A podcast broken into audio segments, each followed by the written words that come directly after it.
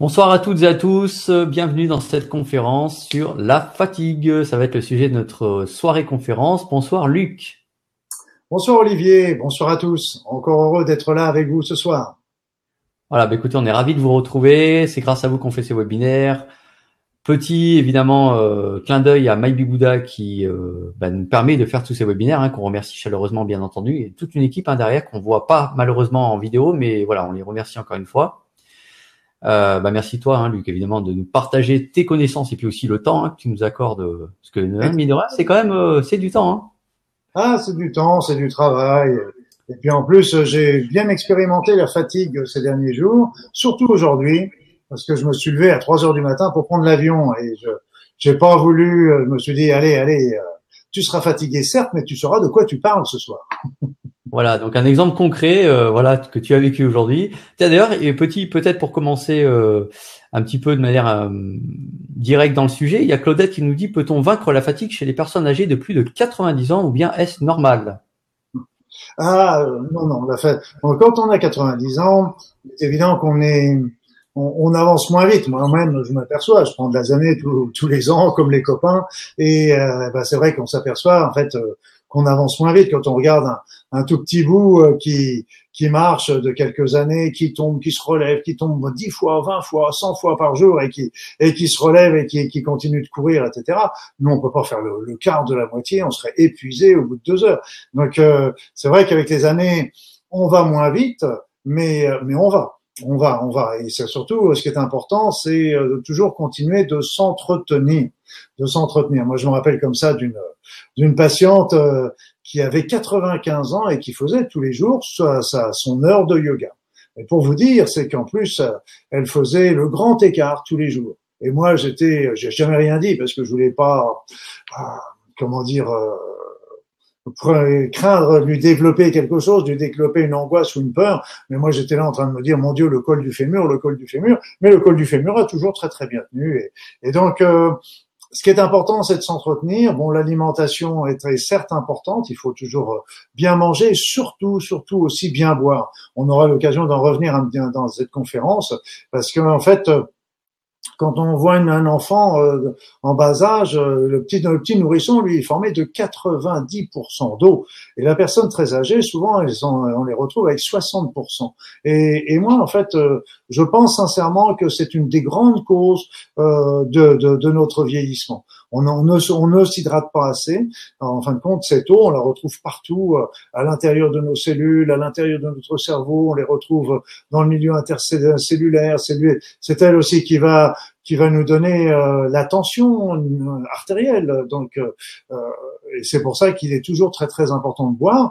Mais j'en profite aussi pour dire à cette personne de 90 ans et qu'elle me fait très plaisir d'assister à ma conférence. Merci à elle. Et donc de, de, de, boire, certes, est important, mais euh, de boire en petite quantité, un petit peu toute la journée, plutôt que de boire des grandes quantités d'eau au repas. Ça, c'est, c'est mauvais parce que ça gêne la, digestion et euh, parce que ça, ça, ça, dilue les sucs digestifs, ça dilue les enzymes digestives. Donc, il faut boire plutôt en petite quantité, mais en, au repas et surtout petite quantité entre les repas. Et euh, ce qu'il faut, c'est penser aussi à, à, prendre un petit peu de, de, de glucides, de, de, de, sucre, mais je parle pas des sucres rapides, là, je parle plutôt des sucres lents au moment des repas, ne pas hésiter à faire, à prendre des fruits entre les repas, etc. Parce que autrement, quand on boit, ça fait, ça peut beaucoup, surtout quand on n'a pas l'habitude. Et eh bien à ce moment-là, on, on a tendance à diluer euh, l'eau va, va, diluer le sang évidemment et donc ça va diluer le sucre qui est dans le sang et ça peut favoriser les hypoglycémies. Donc il faut manger un petit peu un peu de choses sucrées mais pas les sucreries parce que c'est pas conseillé justement avec l'âge où on fait davantage d'hypoglycémie et, et, donc avec les risques de chute etc. Et puis il faut manger aussi un, un, petit peu salé, pas salé, pas hyper salé, hein, surtout euh, ne faites pas dire ce que j'ai pas dit, mais un petit peu salé parce que ce sel va permettre de, de, de conserver aussi cette eau. Voilà, donc c'est c'est important et j'avais le cas d'un d'un autre patient, lui, euh, il avait euh, il avait une grosse désorientation, il avait euh, et et en fait, ce qui il était, on, on pourrait dire près en pré démence et, et mais euh, ce qui s'est passé, c'est qu'un jour, il avait, s'était perdu, il avait, il s'était retrouvé dans la campagne, a passé pratiquement sa nuit dans un fossé malgré toutes les recherches qui avaient été faites. Et moi, je sais que j'étais à l'hôpital à ce moment-là et, et je l'avais reçu. Et comme son état psycho général n'était pas mauvais, euh, j'avais posé une, simplement une perfusion euh, pour le temps de faire un petit check, check-up pour savoir d'où venait euh, à son malaise, parce qu'il y avait eu un malaise qui l'avait qui l'avait euh, conduit dans ce fossé. Et en fait, euh, je vais simplement perfuser avec de, de l'eau salée, enfin du sérum physiologique ou du sérum glucosé, donc de l'eau avec du sel et de l'eau avec du sucre simplement. Et le soir, quand, quand son fils est venu le voir, eh bien, son fils en sortant, il est, il est venu à ma rencontre et il m'a dit mais qu'est-ce qui s'est passé? Qu'est-ce que vous avez donné à mon père? Bah, j'ai rien donné. Je, je lui explique ce que on l'a simplement hydraté. Et puis en plus, cette perfusion nous permettait que s'il y avait un moindre incident, ça nous permettait tout de suite de, pouvoir lui transmettre, euh, de lui passer des médicaments par euh, par le tube de la perfusion. Et il me dit, mais c'est extraordinaire parce que ce soir, j'ai parlé avec mon père comme je n'avais pas parlé avec lui depuis au moins 20 ans. Donc en fait, cet homme n'était pas spécialement euh, dément justement, c'est qu'il n'était pas hydraté. Et c'est vrai qu'avec les années, ben, on risque de, on boit moins, on transpire davantage quand on est dans un milieu chaud. Et puis, euh, mais c'est vrai aussi pour les plus jeunes. Hein. Et, euh, et après ça, ça fait que euh, ben, cette, cette tendance aussi, il peut y avoir des tendances avec des petites fuites urinaires qui font que ben, c'est gênant, on a du mal à se déplacer pour aller au WC, etc. Et c'est bien qu'il y a beaucoup de personnes qui boivent moins pour justement éviter ces inconvénients, mais seulement ça avait une, une répercussion sur l'état général, dont en particulier sur le psychisme. Et d'ailleurs, c'est c'est un des premiers éléments dont je vous parlerai tout à l'heure avec les fameux coups de pompe euh, qui, qui nous arrivent. C'est c'est un symptôme, euh, un des premiers symptômes de la fatigue. Voilà. Donc c'était un petit, un beau petit challenge par rapport à, mais il faut boire, pour faire attention à ce que l'on mange, manger équilibré, se dire qu'on a moins besoin de manger en vieillissant, c'est une grave erreur. Et puis euh, toujours, toujours faire un peu d'exercice. Et ça, c'est vraiment important parce que ça permet de garder son autonomie, garder sa musculature et garder justement d'éviter euh, justement d'avoir avoir recours à des à des, des déambulateurs ou à des ou à des ou à des fauteuils roulants. Et donc euh, c'est vraiment très important de continuer de développer sa musculature. Et c'est pour ça qu'on a besoin aussi de protéines tous les jours quand on est donc protéines c'est-à-dire un petit peu de viande. On n'a pas besoin de grosses quantités mais il faut manger un petit peu de viande ou de poisson ou, ou des œufs ou d'un petit peu de fromage pour apporter le, les protéines nécessaires dont on a besoin. Et de dire qu'on a moins besoin de manger en vieillissant c'est une grave erreur à mon sens on précise aussi que euh, toi, l'avantage, c'est que tu vas nous parler ce soir de différentes euh, approches, différentes méthodes pour en tout cas tenter de vaincre la fatigue. Et puis, on précise aussi, ce sont des méthodes naturelles. Et je sais qu'il y a mmh. beaucoup de personnes qui viennent aussi euh, t'écouter pour ces raisons-là, hein, notamment, parce que tu as une approche assez, assez globale, hein, de puisque tu t'es formé. D'ailleurs, peut-être que tu vas en dire deux mots, mais je crois que tu t'es formé à peut-être une dizaine, une quinzaine de techniques, je sais plus. Euh, si c'est plus. Crois, je crois que tu es en dessous du nombre, là, en dessous du nombre. Mais j'ai jamais fait le compte parce que ça m'intéresse pas. D'ailleurs, c'est comme les livres que j'écris, j'ai jamais fait le compte combien j'en ai. voilà. Donc, euh, j'ai jamais. Mais c'est vrai que euh, j'avais commencé avec l'acupuncture, l'homéopathie, la sophrologie, et tous les ans, bah, je faisais deux, trois formations avec les oligo-éléments, la nutrition, la diététique, et donc euh, les, les, tout ce qui est ostéopathie, myothérapie, immunothérapie, micro-immunothérapie, et puis après ça, tout ce qui était aussi de la de la force de la pensée, de la de la prière, de la, de la, je dirais de la sophrologie aussi nous a appris beaucoup de choses sur la force de la pensée. La PNL, si vous connaissez pas la PNL, c'est la programmation neurolinguistique, et je vous conseille vivement de faire des formations en PNL parce que c'est, c'est vraiment très, souvent ça fait partie des formations continues euh, qu'on peut obtenir. Euh, dans certaines professions. Donc euh, c'est pris en charge également et c'est vraiment extrêmement intéressant parce que ça apprend comment nous on fonctionne personnellement, mais aussi euh, comment les, les, autres peuvent fonctionner, même s'ils ont les mêmes motivations que nous, qui ils fonctionnent différemment. Et c'est vrai que c'est c'est quelque chose qui m'a apporté énormément, énormément euh, dans, dans dans ma pratique, je dirais quelque part. C'est vraiment. Après ça, c'était bien sûr les soins énergétiques. Été euh, et puis, euh, mais après ça, j'ai arrêté mes activités, mais je me suis toujours passionné pour tout ça avec euh, avec le FT, euh, le TAT, le Ponopono, la méthode Aura, la loi d'attraction, etc. Donc tout ça, ça m'a toujours passionné, et donc ça et ça continue et ça, ça ne ça ne s'arrête pas. C'est ça qui est génial parce que et puis ben, mon éthique maintenant est surtout de transmettre transmettre parce que c'est vrai que pendant ces, ces j'ai exercé pendant à peu près 25 ans, j'étais un médecin de ville, je dirais quelque part, un médecin de famille, comme j'aime bien dire parce qu'à l'époque, on soignait euh, l'ensemble de la famille, on, faisait partie de la famille quelque part en tant que, médecin. C'était quelque chose que que, que, j'appréciais particulièrement. Et, puis, bah, ça a évolué, c'est comme ça. Mais c'est vrai que je me suis plus reconnu dans la médecine, et donc, et puis, bah, j'avais ma route à faire, j'avais d'autres choses à faire, et puis je me suis dit, pendant longtemps, j'ai rêvé de faire un centre, un lieu, justement pour aider les personnes qui étaient qui étaient malades. Mais là encore, un lieu, on peut recevoir qu'un nombre limité de, de, de personnes. Et euh, puis, il y a eu toujours des financements qui sont qui sont arrivés puis qui ne sont jamais finalisés en fait. Et, et en fait, aujourd'hui, bah, c'est plutôt de, de donner à chacun euh, les outils euh, pour pour, pour, se, pour solutionner un certain nombre de problèmes. On verra que la fatigue, il y a une partie qu'on peut faire par soi-même, et puis après ça, bah, c'est vrai qu'il y a une partie, on aura besoin des médecins, on aura besoin des thérapeutes, etc. Donc, on aura l'occasion d'en parler. À partir de quand euh, on doit se, on doit se faire attention par rapport à ça, parce que la fatigue, c'est vrai qu'on on, y est tous. Euh, je crois que ça touche à peu près 20% de la population, et, c'était quelque chose d'énorme. Je dirais que aujourd'hui, on peut faire un petit sondage. Faites un petit sondage autour de vous. Regardez un petit peu simplement euh, les personnes qui sont stressées et puis les personnes qui sont fatiguées. Je dirais c'est c'est un nombre faramineux aujourd'hui, c'est impressionnant. Et donc, euh, c'est ce sont les mots de notre époque, et, et donc euh, voilà. Et ce qu'il faut bien comprendre, c'est que dans la fatigue, euh, c'est toujours un signal d'alarme.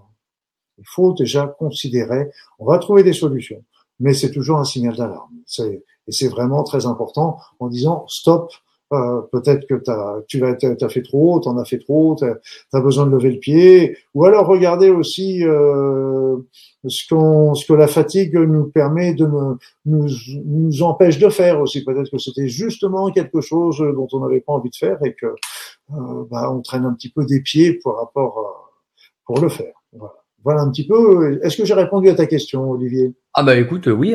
D'ailleurs, euh, merci. Et d'ailleurs, c'est un sujet qui plaît beaucoup parce que je vois qu'on a déjà une dizaine de questions. Alors, du coup, je vais en profiter pour préciser parce que vu que je peux pas vous écrire dans le chat, je le dis à l'oral. Vous aurez évidemment une rediffusion demain du webinaire de ce soir. Donc tous les gens inscrits ce soir auront évidemment le replay. Et nous aurons une deux, dans la deuxième partie du webinaire tout à l'heure évidemment une session de questions-réponses. Donc euh, voilà, gardez vos. Bon, j'en ai noté évidemment quelques-unes. Hein. Et gardez bien au chaud vos questions et vous nous les poserez tout à l'heure dans la partie questions-réponses, évidemment. Et Luc se fera un plaisir d'y répondre. Et puis? Oui. Et puis, Olivier? Et, et alors oui, le troisième élément, parce que j'avais noté, j'ai pris des notes. Et troisième chose, il y a une petite surprise à la fin du webinaire. voilà. On vous arrive, enfin, Luc vous arrivera une petite surprise à la fin du webinaire. On vous en dit pas plus, mais restez bien oh. avec nous et attentifs. Ah, on en dit un peu? Allez. Oh, il est dur, il est dur. Non, non, je vous ai réservé une petite surprise. Oui, mais c'est, on va faire une petite méditation à la fin, tout à fait à la fin, tout à fait à la fin, parce que je me suis dit, on peut faire une petite méditation, euh, comme ce sera la fin du, de, de, de, notre webinaire. On fera une petite méditation aussi pour nous préparer au sommeil. Voilà, pour passer une bonne nuit. Et, voilà. Donc, euh, je vous laisse un petit peu la surprise euh, tout à l'heure. Voilà. Voilà. Bon, en tout cas, préparez-vous. Ça sera un très très beau moment pour ensuite préparer les oreillers. Il y aura plus qu'à dormir ne soyez pas trop loin du lit à ce moment-là. Voilà, c'est ça. Est-ce que je peux vous garantir que c'est efficace? Ça, ça, peut, ça peut. Voilà. Donc. Eh ben, allons-y, c'est parti. Ah ben, c'est parti. Ah ben, c'est parti. Bon, bah, déjà, j'ai déjà commencé malgré tout. Oui, oui, là, c'est de l'enchaînement, on va dire. Oui, c'est déjà déclenché quand même. Et donc, donc, ce qu'il faut bien comprendre, c'est, je reprends mes lunettes parce que je suis en train de lire euh, certaines euh, définitions par rapport à la fatigue, parce que on va voir dans, dans, dans, ce webinaire, il y a déjà plusieurs types de fatigue. On va parler, on va commencer tout simplement par la fatigue banale, je dirais la fatigue que vous comme moi on connaît régulièrement euh, à cause d'une activité, d'une d'une période où on était en, en sur en surmenage, etc. Donc il y a, il y a une fatigue, donc c'est une sensibilité pénible causée par le travail ou l'effort. Ça, c'est la première définition. Après ça, la deuxième définition est aussi, elle nous en parle aussi, mais elle nous parle un petit peu plus de, des conséquences de la fatigue qui sont multiples, avec la dépression de l'état général, entraînant des insuffisances fonctionnelles multiples. Parce que c'est vrai que c'est après ça, le problème de la fatigue, c'est que ça, c'est que ça nous touche à tous les niveaux. Après, c'est que bah, quand on est quand on est fatigué, bah déjà on est on est moins efficace dans son travail, on est moins efficient, on a on on est déjà ce qui peut poser des problèmes au niveau du travail. On peut, on peut avoir des absences qui, qui peuvent être graves. On peut avoir des somnolences au volant. On peut avoir des pertes de l'équilibre, surtout les personnes âgées dont on parlait là tout à l'heure. Eh c'est vrai que la fatigue peut favoriser justement euh, des chutes, des, des fractures, etc. Donc après ça, on est davantage susceptible et comme on est susceptible, eh bien, ça donne des problèmes relationnels avec euh, avec ses, avec ses, ses, proches, avec son conjoint, sa conjointe, avec sa famille, avec ses amis, avec ses collègues de travail et puis voire même avec ses supérieurs. Donc ce qui peut apporter des, des problèmes à tous tous les niveaux. Donc c'est vraiment quelque chose qui. Alors on va commencer par là. Il y a, je dirais qu'il y a quatre types de fatigue. Il y a la fatigue simple, qu'on connaît tous, tous, euh, pour l'avoir pratiqué. Et après ça, il y a, je dirais que la fatigue qui va s'inscrire dans un schéma de, de dépression. Après ça, il y a la fatigue. Quand est-ce qu'on peut avoir la fatigue en rapport avec une maladie? Et puis après ça, on peut avoir aussi le syndrome. On évoquera le syndrome de fatigue euh, chronique, qui est, important à, connaître. Mais euh, ce qui est important, c'est déjà commençons déjà par le, le, le commencement. Déjà la fatigue. Donc la fatigue, la, la plupart du temps, c'est une fatigue, comme je vous l'ai dit, qui est une un signal d'alarme. Et ça, c'est vraiment important parce que euh, on tombe dans un véritable cercle vicieux euh, très rapide avec euh, l'agent stressant, les troubles corporels, les tensions morales, les tensions émotionnelles, les tensions corporelles qui vont aggraver aggraver l'agent stressant, etc. Donc on tombe dans un cercle vicieux qui est qui est, qui est qui est embêtant parce qu'on tombe, euh, on n'en sort plus, je dirais quelque part. Donc, euh, on verra tout à l'heure qu'il faut arriver à ce moment-là euh, vraiment à revoir son son, son mode de vie en, et les solutions qu'on peut y approcher. Alors en premier lieu, même avant d'attaquer la fatigue proprement dite, euh, on peut déjà parler des simples coups de pompe. Les simples coups de pompe qui nous arrivent à tous au cours d'une journée.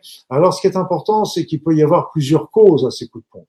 Déjà, bien, bien sûr, euh, les, les, les, coups de pompe qui peuvent arriver avec avec le manque de sommeil ou de repos. Donc après ça, ça peut être les phénomènes de vagotonie. Donc donc là, c'est évident qu'il est très très important d'y faire attention à ces vagotonies. Et je voudrais quelque part, quand vous avez un coup de pompe, euh, ne forcez pas, ne forcez pas, parce que euh, c'est là que ça peut vous entraîner dans les malaises vagos, euh, qui vont être entraînés, qui vont favoriser des chutes de tension, qui vont entraîner des, des, des problèmes. Et donc, euh, il faut vraiment à savoir poser un petit peu, faire une des petites pauses et puis aussi se, se mettre à, à reprendre davantage de, bonnes nuits parce que euh, le, ce genre de coup de pompe est vraiment important à, à, bien repérer parce que, comme je vous l'ai dit, il peut avoir des conséquences importantes si on n'en tient pas compte. Après ça, vous avez aussi les, les coups de pompe de chute de sucre, les hypoglycémies. Alors, ce qui est, toujours euh, tentant, c'est de se dire on va prendre une petite collation, c'est vrai parce que ça va faire remonter notre sucre, etc. Mais ce qu'il faut, c'est plutôt euh, plutôt que de se dire euh, je vais prendre une petite collation, je vais manger un petit morceau, je vais manger un petit. Déjà, s'il y a quelque chose à manger, je vous conseillerais plutôt de prendre un fruit s'il y avait quelque chose. Mais il faut plutôt regarder en amont. Moi, j'avais fait l'expérience comme ça quand quand j'étais d'ailleurs installé. Je me retrouvais souvent, je commençais mon boulot euh, sur le coup de 8 heures le matin, et donc je déjeunais à 7 heures, et, euh, et donc je m'apercevais que j'avais déjà dès 10 heures du matin des coups de pompe. Alors après ça, l'attention, c'est de se dire, allez, on va se prendre un petit café avec un petit sucre, machin, un petit morceau à grignoter. Et ça, c'est un piège. Et là, par contre, moi, ce que je me suis aperçu, c'est qu'en fait, euh, ben, mon petit déjeuner, il consistait en quoi? Un bol de café où je mettais un morceau de sucre, je prenais du pain, du beurre et puis de la confiture. Et puis, en fait, euh, euh, bah, je me suis aperçu qu'en supprimant le sucre complètement et en supprimant complètement la confiture, je prenais exactement toujours mon café, le même café, le même bol de café, je prenais toujours la même quantité de tartines beurrées, mais j'avais simplement supprimé la, la, confiture qui était dessus, et d'un seul coup, toutes les hypoglycémies. Le matin, je n'avais plus d'hypoglycémie et je pouvais très bien tenir jusqu'à jusqu'à euh, midi, une heure, euh, le temps du repas de midi. Donc c'est vrai qu'il faut y faire particulièrement attention parce que les sucreries ont quelque chose d'important et c'est pour ça que c'est dangereux. Je sais bien que les personnes âgées ont tendance à manger un peu plus de sucreries. Les sucreries donnent toujours un coup de fouet, c'est sûr, c'est un peu comme le café, etc. Ça donne un coup de fouet. Mais ça monte très vite et puis ça redescend ça redescend très vite, mais quand ça redescend, ça revient pas à l'état normal. Souvent, ça descend en dessous, ça donne une hypoglycémie. Et ça, cette hypoglycémie donne encore envie de manger, de grignoter. Donc, on n'arrête plus de grignoter, et puis euh, euh avec toutes les conséquences que ça peut avoir euh, déjà sur le pancréas, qui peut entraîner même des, ça peut épuiser un peu le pancréas, ça peut favoriser aussi peut-être à la longue, c'est pas, c'est pas prouvé, mais c'est très probable que ça puisse favoriser des phénomènes de diabète. Et puis, ben, ça fait, on s'en parlait, des problèmes de peau.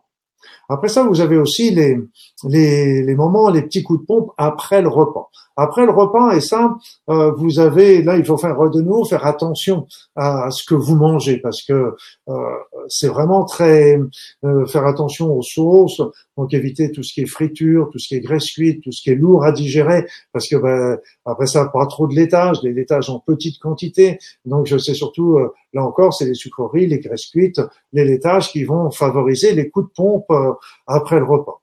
Et il y avait une petite histoire qui était arrivée à, un de mes amis. Euh, il était arrivé dans la village où, où j'exerçais, c'était un médecin. Et comme sa famille n'était pas encore avec lui, il avait trouvé une pension de famille. Et donc tous les midis, il mangeait dans cette pension de famille. Et tous les midis, après manger, bah, il se retrouvait avec des coups de pompe. Et euh, donc il s'est dit, il va falloir que je fasse attention à ce que je mange, à manger plus léger, peut-être manger moins, moins abondant, etc. Donc il faisait attention à tout ça, mais il avait toujours ses coups de pompe jusqu'au jour où, dans cette pension de famille, il y a un monsieur qui vient pour prendre le café. Et ce monsieur demande un café sans calva. Et donc, en fait, le café avait été bouilli, bouilli, cuit, cuit, cuit, échauffé, échauffé, donc il tenait bien au corps, si je peux dire. Et il y avait toujours la petite goutte de calva dedans, dont il ne s'apercevait pas du goût, mais il se buvait toujours son petit calva avec le repas. Et, donc, euh, bah, ça lui donnait un bon petit coup de pompe après manger. Après, vous avez aussi la déshydratation. Et là, moi, je peux vous dire que pour moi, c'est un signe absolument majeur. Quand euh, quand je suis fatigué, bah, j'ai essayé de manger, j'ai essayé de faire attention à ce que, euh, même je me suis dit tiens, bah, je vais me poser un peu, voir, je vais peut-être aller me coucher pendant un petit un petit cinq minutes, dix minutes. Et puis, à fin de compte, je m'apercevais que ça donnait pas grand chose. Jusqu'au jour où je me suis dit tiens, je me suis dit à, je me suis mis à boire un ou deux grands verres d'eau au moment où j'avais le coup de pompe. Et là, dans les quelques minutes qui suivent, je sentais tout de suite la, la recharge, que ça que ça repartait euh, de plus belle. Et donc ça c'était important parce que souvent la, le coup de pompe peut être un signe de déshydratation. Et donc de boire un petit peu est vraiment euh, euh quelque chose de très très efficace. Et, et euh, vous savez, je vous l'ai déjà expliqué dans un dans des, des, webinaires, mais je vous le je vous le répète. Comment peut-on savoir combien on doit boire? Parce qu'on dit toujours faut boire un litre et demi. C'est vrai, c'est la moyenne à peu près. Mais euh, il y a des fois, on va être obligé de boire davantage selon notre activité physique, mais aussi en fonction de la chaleur ambiante. Parce que si, si on est vraiment dans une atmosphère très chaude, etc., soit le chauffage central, soit le, soit le chaud, bien, ça nous, ça nous donne une des, déshydratations. Et donc, euh, il faut boire davantage. Donc, euh, pour savoir si on boit suffisamment, il faut toujours regarder la couleur de ses urines. Et ça, ça ne trompe pas. Parce que si les urines commencent à devenir euh, plus jaunes, etc., ça, ça veut dire que vous ne buvez pas assez. Et ça peut aussi être une bonne cause de, fatigue. Après ça, il y a un autre phénomène qui est, fréquent aussi, c'est le, c'est la, baisse d'énergie, qui est parce que souvent il peut y avoir des baisses d'énergie au cours de, sa journée. D'ailleurs, euh, au niveau de l'alimentation, c'est important de comprendre que euh, l'alimentation doit être toujours, on dit toujours manger plutôt une alimentation vivante, c'est-à-dire crue, que, ou des crudités, des fruits, des légumes cuits ou faiblement cuits parce que ces aliments vont garder leurs leurs nutriments, ils vont garder toute leur valeur, ils vont vous apporter de l'énergie.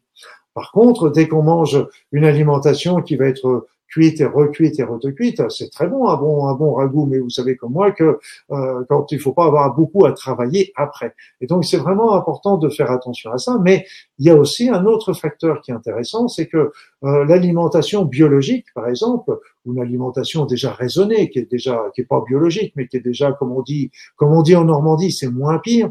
Eh bien, cette alimentation raisonnée ou biologique apporte encore de l'énergie. Elle a une énergie supérieure à l'énergie de la terre, donc elle va nous apporter de l'énergie. Tandis qu'une alimentation industrielle a son niveau énergétique qui est beaucoup plus bas. Et si bien que quand on mange beaucoup d'alimentation industrielle, toute faite, ou choses comme ça, eh bien à ce moment-là, notre organisme est obligé de pomper nos énergies pour digérer l'aliment. Et donc, par contre, quand on mange biologique, eh bien, l'alimentation biologique apporte de l'énergie qui va permettre la digestion. Donc c'est un, une des raisons de plus qui est, pour lesquelles il est intéressant de, de travailler avec plutôt des aliments biologiques ou, ou assimilés, parce que bah, c'est vrai que euh, beaucoup de petits agriculteurs n'ont pas les moyens de se payer le label bio, mais ils font déjà un travail déjà qui est très très intéressant et très raisonnable, même s'ils n'ont pas le label par rapport à ça. Et puis donc ça, il peut y avoir des baisses d'énergie, puis il peut y avoir aussi des personnes qui sont des vols, des voleurs d'énergie, et c'est et c'est important parce que, mais c'est pas forcé qu'ils le fassent exprès d'ailleurs ces personnes. Euh, il y en a qui le font exprès. Je peux vous dire qu'il y en a qui le font exprès. Moi, j'en voyais, j'en rencontrais dans le métro. Je peux vous dire que j'en voyais. C'était vraiment pour ça qu'ils descendaient dans le métro. Mais, euh, mais il y en a d'autres, ils le font pas exprès. Mais c'est c'est inconscient, c'est des processus inconscients. On a tous fait l'expérience de discuter avec une personne alors qu'on se sentait très bien avant, et puis à la fin de la conversation, on se sent complètement épuisé. Ça, c'est parce qu'il y a eu un, un transfert d'énergie euh, sur, sur la personne qui nous a épuisé. Alors là, pour ça, il va, il va falloir se recharger en énergie. Euh, je vous indiquerai tout à l'heure les tout, les tout premiers instants, ce sera, ce sera une recharge énergétique qu'on n'ira pas, qu'on fera pas beaucoup, on n'ira pas très très loin parce que euh, le soir il faut pas se recharger trop en énergie, du moins si on veut dormir, parce que c'est par contre le matin, bien sûr, dans la journée, aucun aucun souci. Après ça, vous avez aussi, comme je vous ai dit, euh, il y a toujours la, la, la fatigue qui, qui, est toujours, qui peut aussi euh, être très symbolique. Cette fatigue, est-ce que cette fatigue, ce coup de pompe n'est pas en train de, de vous empêcher de faire quelque chose que vous aviez envie, que vous n'aviez pas envie de faire, que vous traîniez un petit peu des pieds, etc. pour aller. Et voilà, est-ce que c'est pas, est-ce qu'il n'y a pas ce petit coup de pompe, tiens, d'un seul coup, j'avais un truc à faire, j'avais pas envie de le faire, puis je me sens fatigué. Oh bah je le ferai demain, bah je le reporterai plus tard, etc. Donc c'est toujours, euh, c'est toujours intéressant. Moi, je me rappelle comme ça, j'avais, c'était pas un coup de fatigue, mais je me rappelle dans un une des formations que j'avais faites, il y avait euh, les personnes qui organisaient. Euh, et il laissait bien sûr les personnes euh, libres d'aller au petit coin parce que quand ils le voulaient, c'était c'était évident. Mais c'est vrai qu'on travaillait beaucoup sur soi, on se faisait des exercices, etc. Alors on pouvait se poser aussi la question est-ce que euh, quand euh, quand ils avaient envie d'aller au petit coin, est-ce que c'était pas parce que on était en train de parler d'un sujet qui les dérangeait et qui pouvait qui risquait de de de, de, de qui, qui, les poussait un petit peu à, j'ai pas envie de le faire donc ben instinctivement bah tiens j'ai tiens c'est à ce moment-là justement que j'ai envie d'aller au petit coin et que d'aller au petit coin va me permettre peut-être d'éviter euh, de faire euh, cet exercice, de me poser cette question-là. Donc c'est euh, l'inconscient est quand même quelque chose d'assez d'assez intéressant.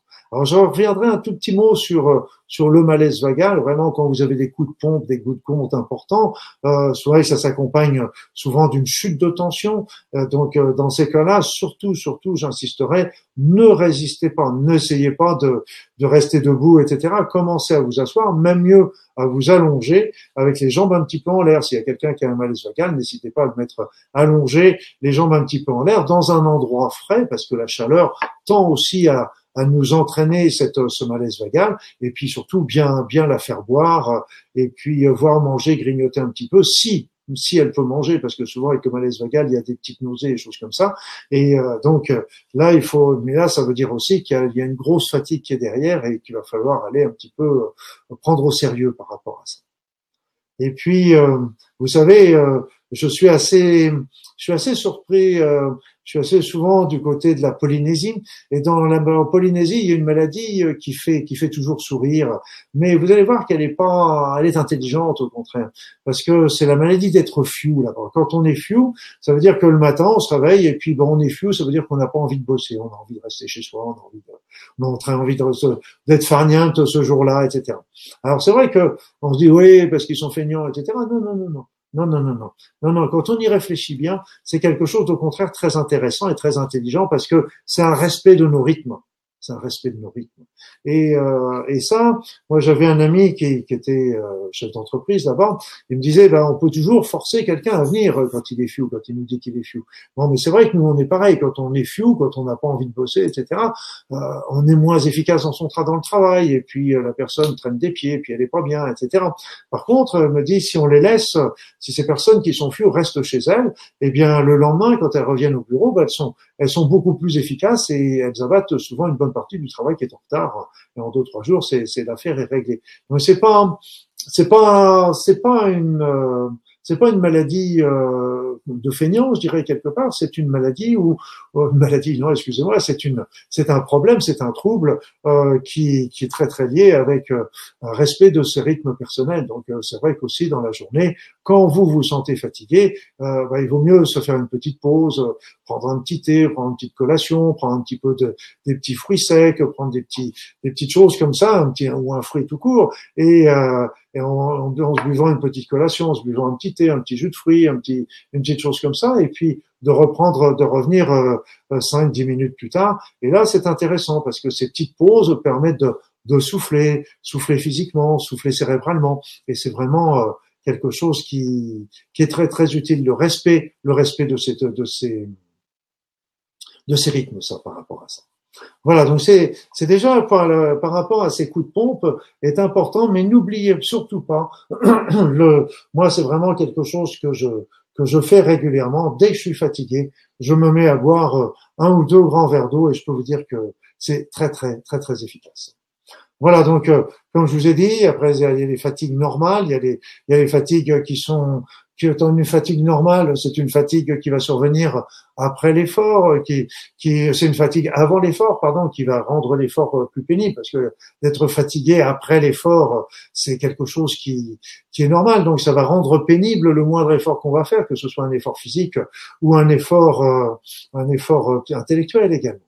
Alors d'ailleurs, euh, au passage, j'en profite pour vous dire le bâillement. Pourquoi on baille voilà une question qu'elle est bonne. Pourquoi baille-t-on quand on est fatigué? On baille plus, plus facilement, vous savez. Et à quoi sert le bâillement?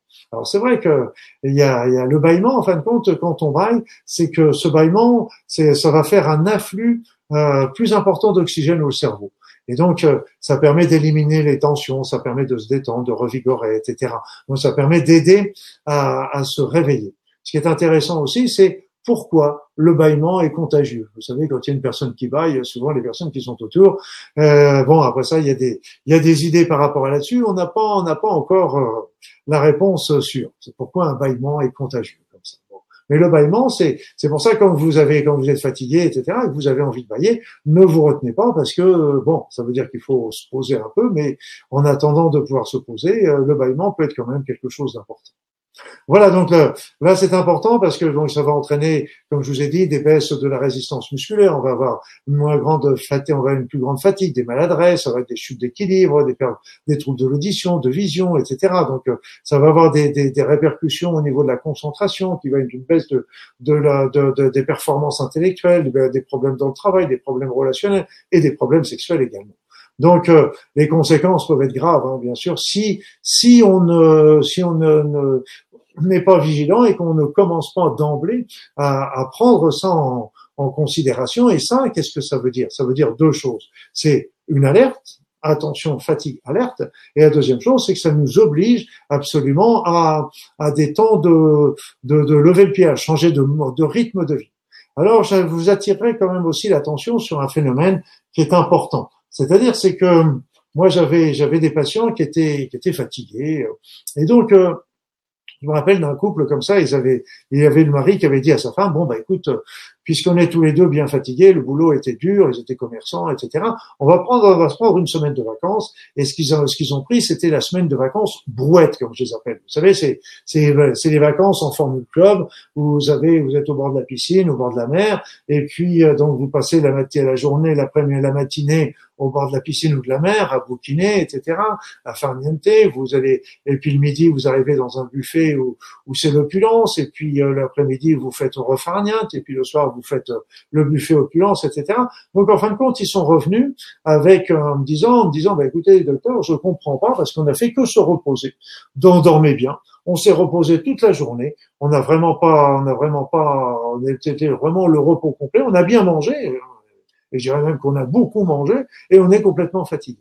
Et là, vous savez, c'est ça, c'est vraiment important parce que euh, bah, ce qu'ils sont fait, ce qu'ils ont oublié simplement, c'est de se décrasser. Parce que de rester tout le temps couché, etc., d'être sédentaire, ça n'est rien de pire que pour favoriser cette fatigue. Il faut bouger, il faut remuer, il faut faire de l'exercice, parce que c'est comme ça qu'on va qu'on va développer aussi euh, euh, nos, notre énergie. Parce que vous savez, quand quand on bouge, quand on remue, eh bien nos, cellules vont fabriquer beaucoup d'organites qui s'appellent des petits des mitochondries. Et les mitochondries, sont des toutes petites, des toutes petites organites qui fabriquent notre ATP, l'adénosine triphosphate. Et cette, l'ATP, c'est en fin de compte l'énergie de notre corps.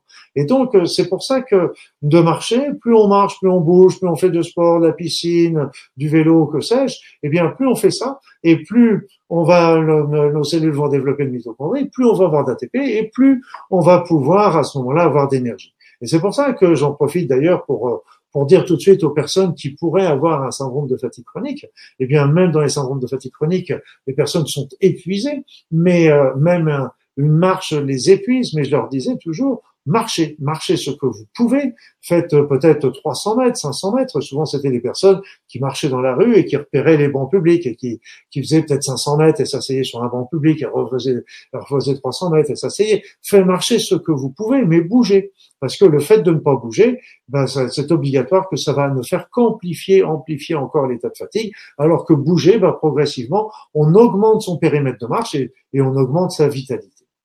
Alors, et si on revient un petit peu sur cette notion de la fatigue, eh bien évidemment, il y a déjà des, il y a déjà le bon sens. Déjà le bon sens, c'est quoi? C'est avoir un bon temps de sommeil, avoir un peu d'exercice, prendre un petit peu de temps de repos. Je vous ai dit de faire des petites pauses dans la journée, une petite pause après le manger, etc. Une petite pause le soir quand vous rentrez chez vous avant de, de, de refaire les activités de la maison. Se changer les idées, c'est aussi important. Mais euh, bien manger, mais ce qui ne veut pas dire beaucoup manger, vous l'avez compris comme je vous l'ai dit tout à l'heure. Alors si on reprend un petit peu les choses point par point, je vous ai dit, le sommeil, c'est un temps essentiel. Essentiel parce que c'était ce que disent les anthroposophes, ils disent toujours, dans la journée, c'est l'homme debout qui est en rapport avec les forces cosmiques et qui va user son corps. La nuit, c'est l'homme couché qui va être lui en rapport avec euh, les forces telluriques et qui va réparer son corps. Donc, on a besoin de ce temps du sommeil pour se réparer, réparer physiquement, mais aussi dans la, on va on va digérer toutes les informations qu'on a pu euh, euh, acquérir dans la journée. Il faut il faut absolument les classer, les ranger. Alors, c'est vrai qu'aujourd'hui, en plus, euh, c'est c'est assez impressionnant parce que je pense que le phénomène télé, ordinateur, etc., téléphone portable y est pour beaucoup, mais on a tendance, la moyenne, la moyenne du temps de sommeil en France fait vraiment une peau de chagrin. On, est un petit peu entre, aux alentours d'entre 6h30, euh, aux alentours de 6h30, 6h, 6h45 de, de sommeil, ce qui n'est absolument pas suffisant. Alors c'est vrai qu'on a un temps de sommeil euh, indispensable qui est de 5 heures mais les heures supplémentaires sont vraiment euh, aussi utiles, ils sont pas là pour le folklore. Et donc, en général, euh, on, pense toujours à une belle, on va aux alentours de 8 heures de sommeil. Et comme disaient les anciens, eh bien, les anciens avaient raison. Ils disaient toujours deux heures, une heure de sommeil avant minuit. Je répète, une heure de sommeil avant minuit valent deux heures après. C'est-à-dire que se coucher à 10 heures pour se lever à 6 heures est, eh bien, est plus efficace que se coucher à minuit pour se lever à 8 heures, par exemple. Donc euh, là, intéressant, c'est aussi de, se coucher à peu près à heure fixe, parce que là aussi, euh, euh le, le, le, rythme est pris, le rythme circadien est pris, et puis euh, ça va aussi permettre de mieux, de mieux, de mieux s'endormir. L'endormissement est fait, donc évidemment éviter tous les excitants, etc. Et puis donc ça, le temps du sommeil, ça va donner la quantité. Mais il y a un deuxième point qui est important dans le sommeil et qui est très souvent oublié, c'est la qualité du sommeil. La qualité du sommeil, bien sûr, on peut être perturbé par les facteurs de stress et de problèmes, etc. Ça, on est d'accord. Mais indépendamment de ça, il y a aussi un autre, un autre élément qui rentre en ligne de compte, c'est la digestion. C'est pour ça qu'il est important de manger de bonne heure, avant, bien avant que il faut arriver quand on va se coucher en ayant bien digéré. Et puis en plus de se, de, de, de vraiment prendre des repas légers, et donc éviter tout ce qui est lourd, friture, etc. Euh, le soir, parce que euh, ça donnera un sommeil qui est non mal récupérateur et on se réveillera fatigué. Et c'est pour ça que je conseillais souvent aux personnes qui avaient du mal à, qui se réveillaient fatigués, même après une bonne nuit, bien souvent je donnais, je leur donnais, je leur conseillais de prendre des petites tisanes pour le foie, euh, du romarin par exemple, euh, des, des, petites, des petits, du rosmarinus en teinture mère, etc., pour améliorer la digestion, pour améliorer le foie et ainsi avoir un meilleur sommeil. Donc c'est vraiment important. Donc, je vous ai parlé aussi des petites plages de repos. L'exercice physique est important aussi parce que ça va permettre aussi de décrasser l'organisme. Donc aussi au prorata. Pensez, l'eau doit être au prorata de, de, de, ce que de ce que vous faites. Et c'est pas parce que vous êtes fatigué qu'il faut pas marcher. C'est le piège, comme je vous ai dit, avec les vacances brouettes. Hein, parce que bouger, remuer, c'est important parce que d'abord ça change des idées. En plus de ça, ça oxygène, ça nettoie l'organisme, ça améliore le transit intestinal. Donc c'est vraiment des éléments qui sont toujours importants. On conseille toujours des à peu près une demi-heure de marche par jour ou d'exercice par jour, ou à fois à peu près trois heures trois heures euh, par semaine. Et là, si on dans, dans la si on fait ça ailleurs, ben on peut toujours aller euh, dans, dans, la nature, ce qui sera toujours un peu plus, un peu mieux, et puis bénéficier du rayon du soleil, comme en ce moment là, on, a, on bénéficie quand même d'une d'un pays qui est absolument, d'un temps qui est absolument merveilleux sur l'ensemble de la France, et c'est très très chouette. Alors après ça, l'alimentation, bah évidemment, alimentation pas trop abondante, légère pour le foie, donc je vous l'ai dit, biologique, euh, de pays, de saison, parce que là encore, plus on sera collé à l'alimentation de saison, et plus notre corps va pouvoir euh, s'acclimater justement à la saison actuelle. Donc, euh, je vous ai parlé déjà de forcer davantage sur les légumes verts, les crudités, les légumineuses, le cas échéant, les céréales complètes.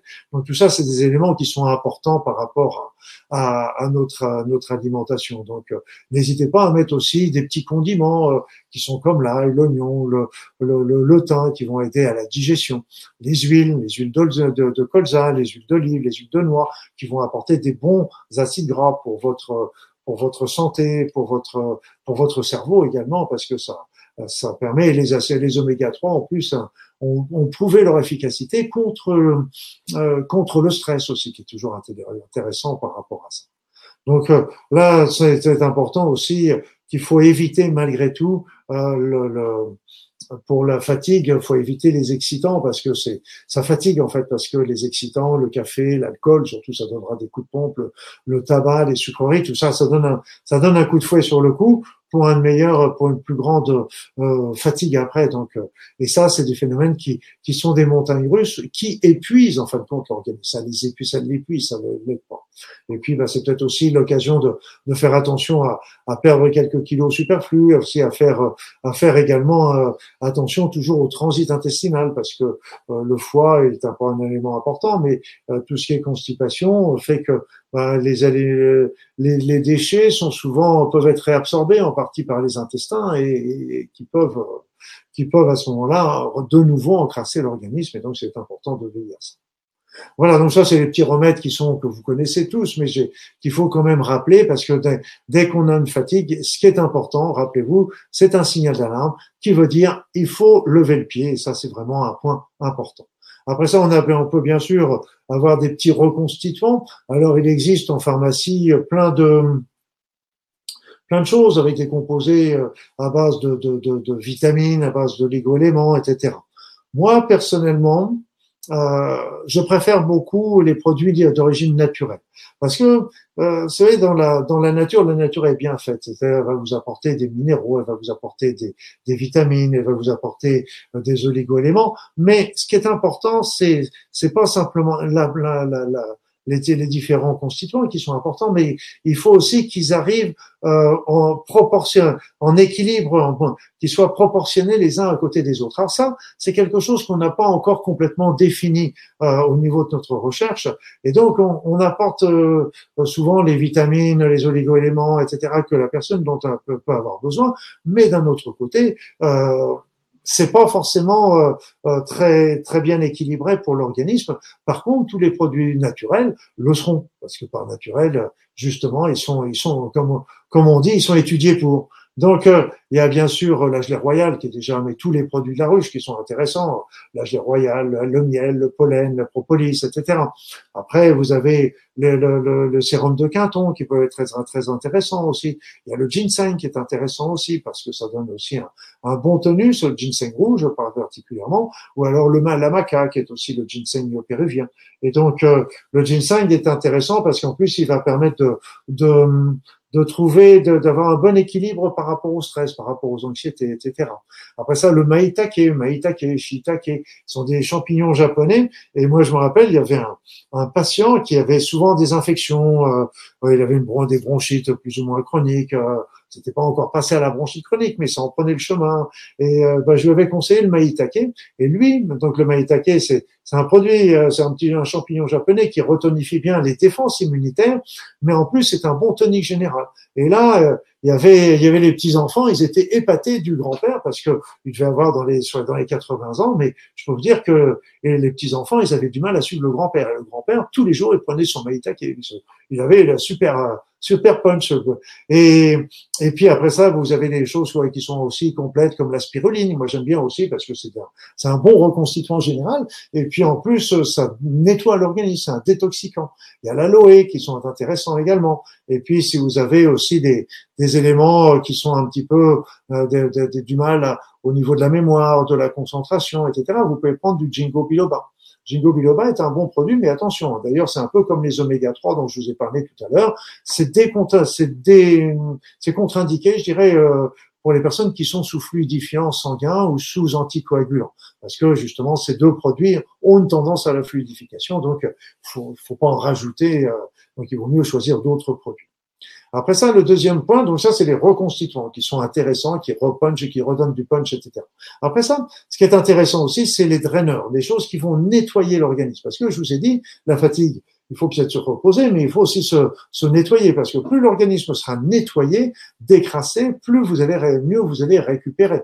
Regardez, euh, quand vous faites un réveillon, euh, une, communion, etc., on mange toujours plus le soir. On mange lourd, on boit un petit peu, etc. Et, ben, et la nuit suivante, ben, on, on dort pas, même si on dort beaucoup, on se réveille quand même pas très en forme le matin. Donc ça, ça veut dire que euh, la quantité était bonne, mais le foie était encrassé, comme je vous l'ai dit. Donc il faut prendre, on peut prendre aussi des petites choses. Je vous ai parlé du romarin tout à l'heure. Après ça, moi, il y avait le, ça peut être du, du, du chardon-marie, ça peut être du fumeterre, ça peut être du radis noir, des choses comme ça. Et vous pouvez retrouver d'ailleurs en, en pharmacie, maintenant, ils font des choses qui sont vraiment très intéressantes. Souvent, moi, j'en ai vu plein souvent, mais il doit y avoir peut-être sous d'autres formes, je connais pas tout.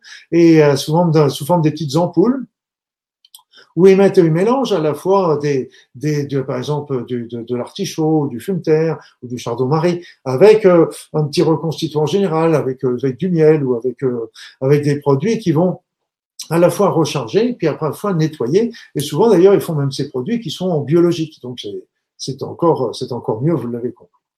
Alors au niveau du nutriment, qu'est-ce qu'on peut prendre? Bon, bah, c'est simple, hein, c'est simple les nutriments. The nutriment, le nutriment à ne pas oublier, qui est le nutriment, qui est le magnésium. Le magnésium est toujours, toujours important. Alors faut faire attention au magnésium, il y a magnésium et magnésium. Alors surtout si vous avez des problèmes d'intestin, faites très attention au magnésium que vous allez utiliser. Prenez plutôt vraiment des oligo-éléments de magnésium. Il y a le D comme Dominique Stress, stress qui est aussi un produit qui est intéressant parce que il n'est pas, il est bien absorbé, il n'est pas excitant et il est, il est bien toléré par les intestins. Donc c'est aussi important. Autrement, il y a les oligo-éléments de magnésium qui sont aussi très efficaces. Après ça, la vitamine C, moi, donc la vitamine C, vous pouvez prendre à ce moment-là, prenez des vitamines C à croquer, évitez absolument les vitamines C, euh, je dirais, effervescentes, les vitamines C chimiques. Pourquoi? Parce que bah, tout simplement, euh, déjà, elles sont chimiques. Bon, après, vous me direz, ouais, le turbodin quand même. Euh, mais, mais c'est plus que ça. C'est que, vous savez, dans notre corps, les, toutes les, toutes les molécules qui, qui, qui, qui fonctionnent, qui, qui, qui, qu'utilise notre corps, ce sont des molécules lévogires. Donc, parce que, si vous voulez, vous avez les molécules lévogires et les molécules dextrogires dans la nature.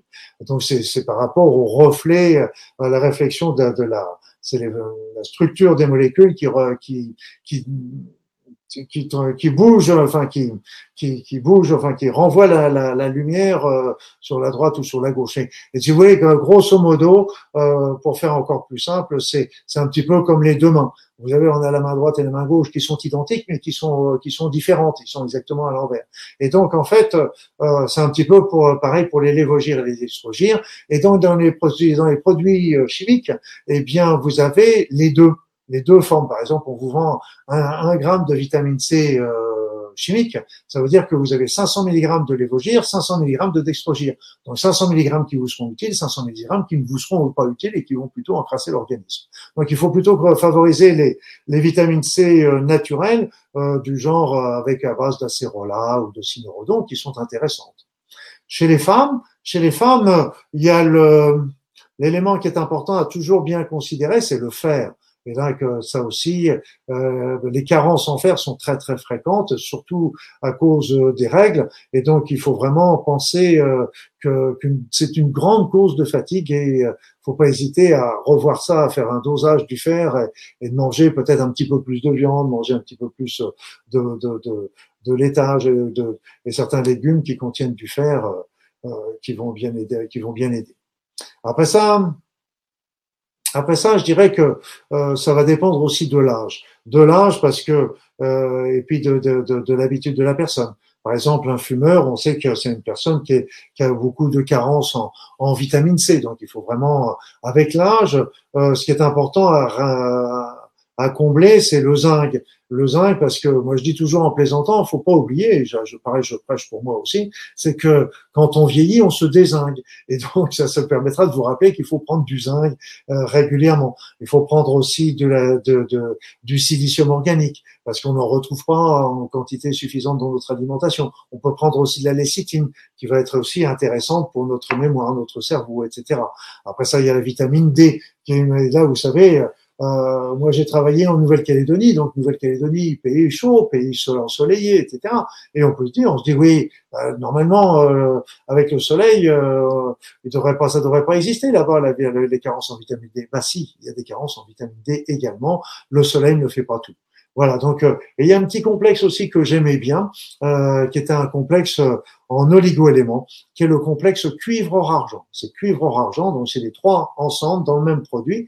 Et ça, c'est c'est intéressant parce que c'est un produit qui agit à trois niveaux. Moi, je le donnais souvent euh, au cours de l'hiver parce qu'il agit à trois niveaux. Un, il agit pour remonter les défenses immunitaires. Et je peux vous dire qu'il est extrêmement efficace. Je l'ai même donné à des personnes qui avaient des chimiothérapies, des baisses, des baisses euh, de l'immunité. Ils en prenaient deux petites doses, voire trois par jour, et ça permettait de remonter d'une manière importante les défenses immunitaires au cours des chimiothérapies.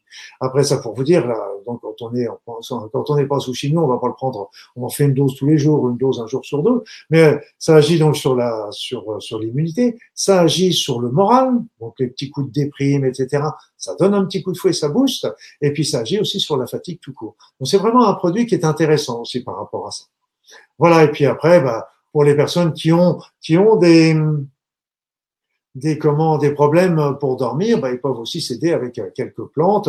Mais euh, les plantes aussi sont intéressantes. Mais après ça, on peut on peut travailler avec d'autres choses. On peut travailler aussi pour le sommeil. N'oubliez pas, il y a des techniques comme comme le FT qui, qui, est quand même extrêmement intéressante. Hein. C'est une petite technique où on tapote sur, sur son visage par rapport à pour trouver le sommeil.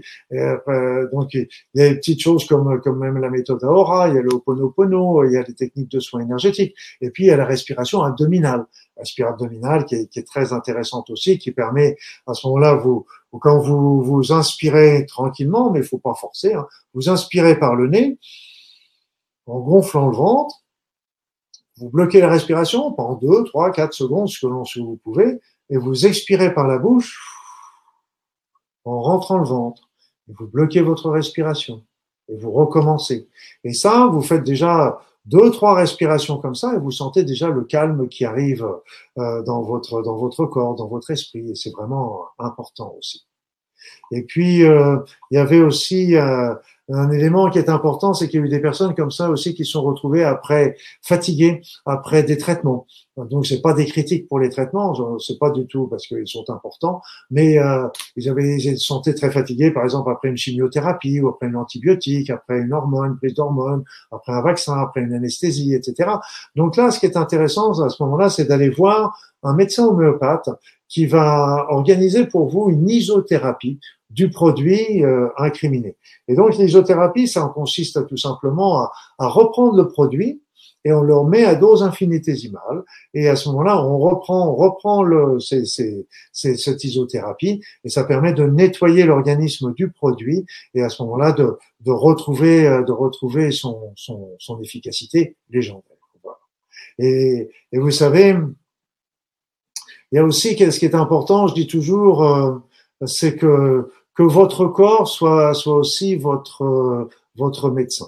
Parce que souvent, vous savez, on est Il y a des matins, on se retrouve fatigué, raplapla. Et donc, euh, souvent, même quand c'est le dimanche, euh, choses comme ça, on a le droit de se poser, de se reposer, bien sûr.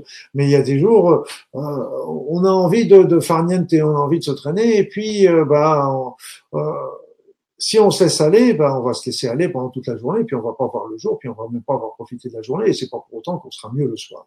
Alors souvent, ce qu'il faut, c'est se donner un petit, un petit coup de pouce, et puis dire, ok, bon, ok, je suis comme ça, après avoir un petit, un petit peu euh, fait la, la, le farniente, si on travaillait pas, bah, on se dit, allez, ok, malgré tout, on se ressaisit, on se redresse, on passe sous la douche, on se maquille, on se rase, on se met, on s'habille, et puis on se fait un beau sourire. Et là, d'un seul coup, en fait, en changeant son attitude, en changeant son habillement, en changeant tout ça, eh bien d'un seul coup, ben, ça change notre esprit et ça redonne aussi un petit coup de fouet. Je dis souvent, euh, il n'y a rien de pire pour se sentir fatigué ou se sentir malade que de rester en chemise de nuit ou pyjama toute la journée. Hein, ça, c'est clair. Ça, c'est clair.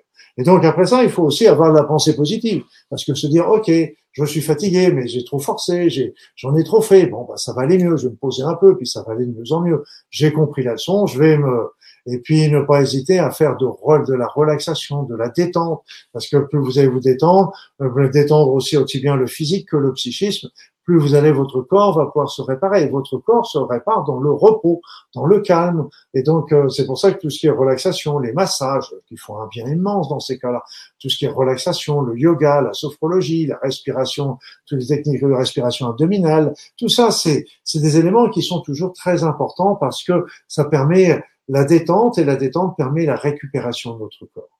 Et puis, moi, je dirais aussi, euh, quand vous avez vraiment du mal, eh bien, visualisez-vous, visualisez-vous en pleine forme. Visualisez-vous non pas euh, en, tant que je ne veux plus être fatigué, c'est que visualisez-vous, je suis en pleine forme.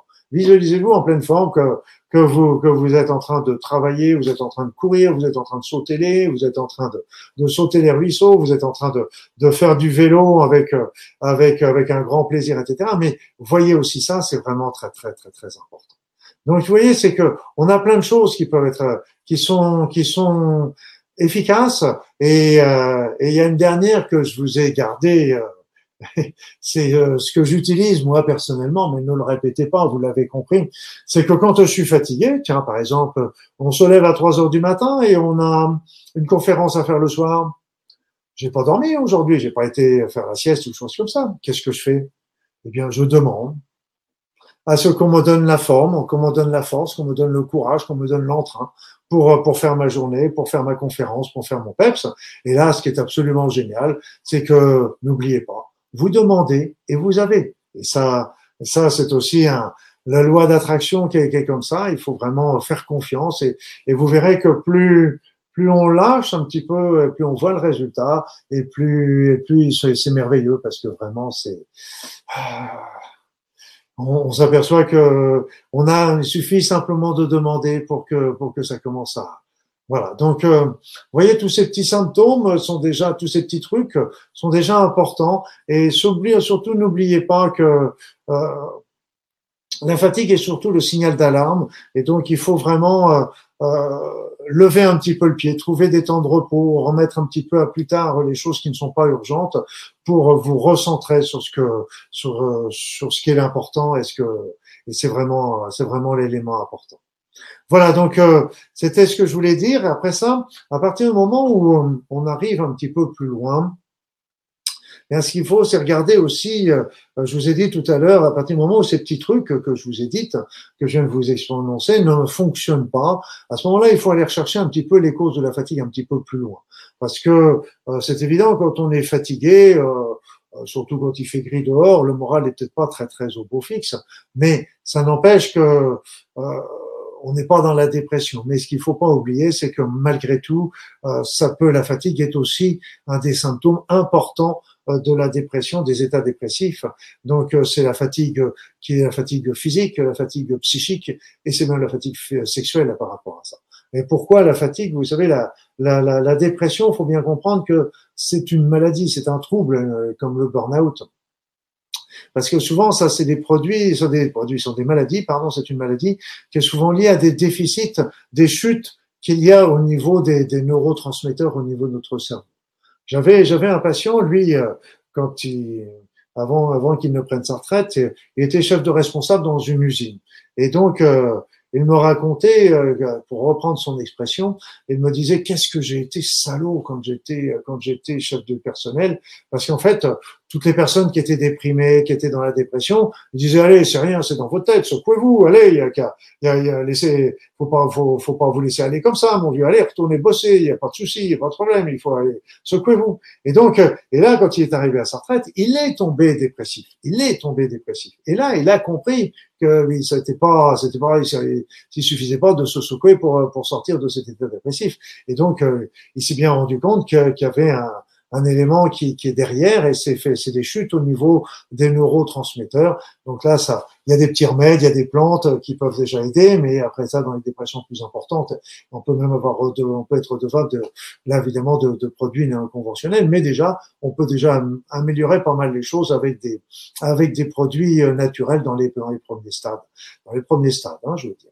Et donc euh, ça, après ça, il faut vraiment prendre consultation, voir son, voir un médecin pour pour voir ça avec lui. Moi, je sais que pour les personnes qui étaient déprimées, euh, au niveau des remèdes que je donnais, que ce soit des remèdes conventionnels ou des remèdes naturels, c'est évident que j'essayais en premier lieu des remèdes naturels, mais des fois, il fallait passer un petit peu plus. Et donc, euh, je, je, veillais toujours à trois éléments qui sont importants.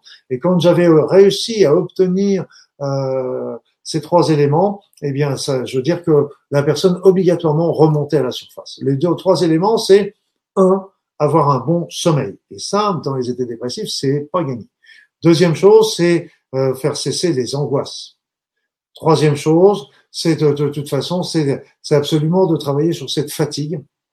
Parce que là encore, à partir du moment où on arrivait à sortir la personne de la fatigue, eh bien, c'est ces trois éléments qui étaient toujours mes, mes, mes, petits, mes, ce que j'interrogeais toujours mes patients, parce que je sais qu'à partir du moment où on avait touché ces trois éléments, obligatoirement la personne remontait à la surface, son, son moral remontait.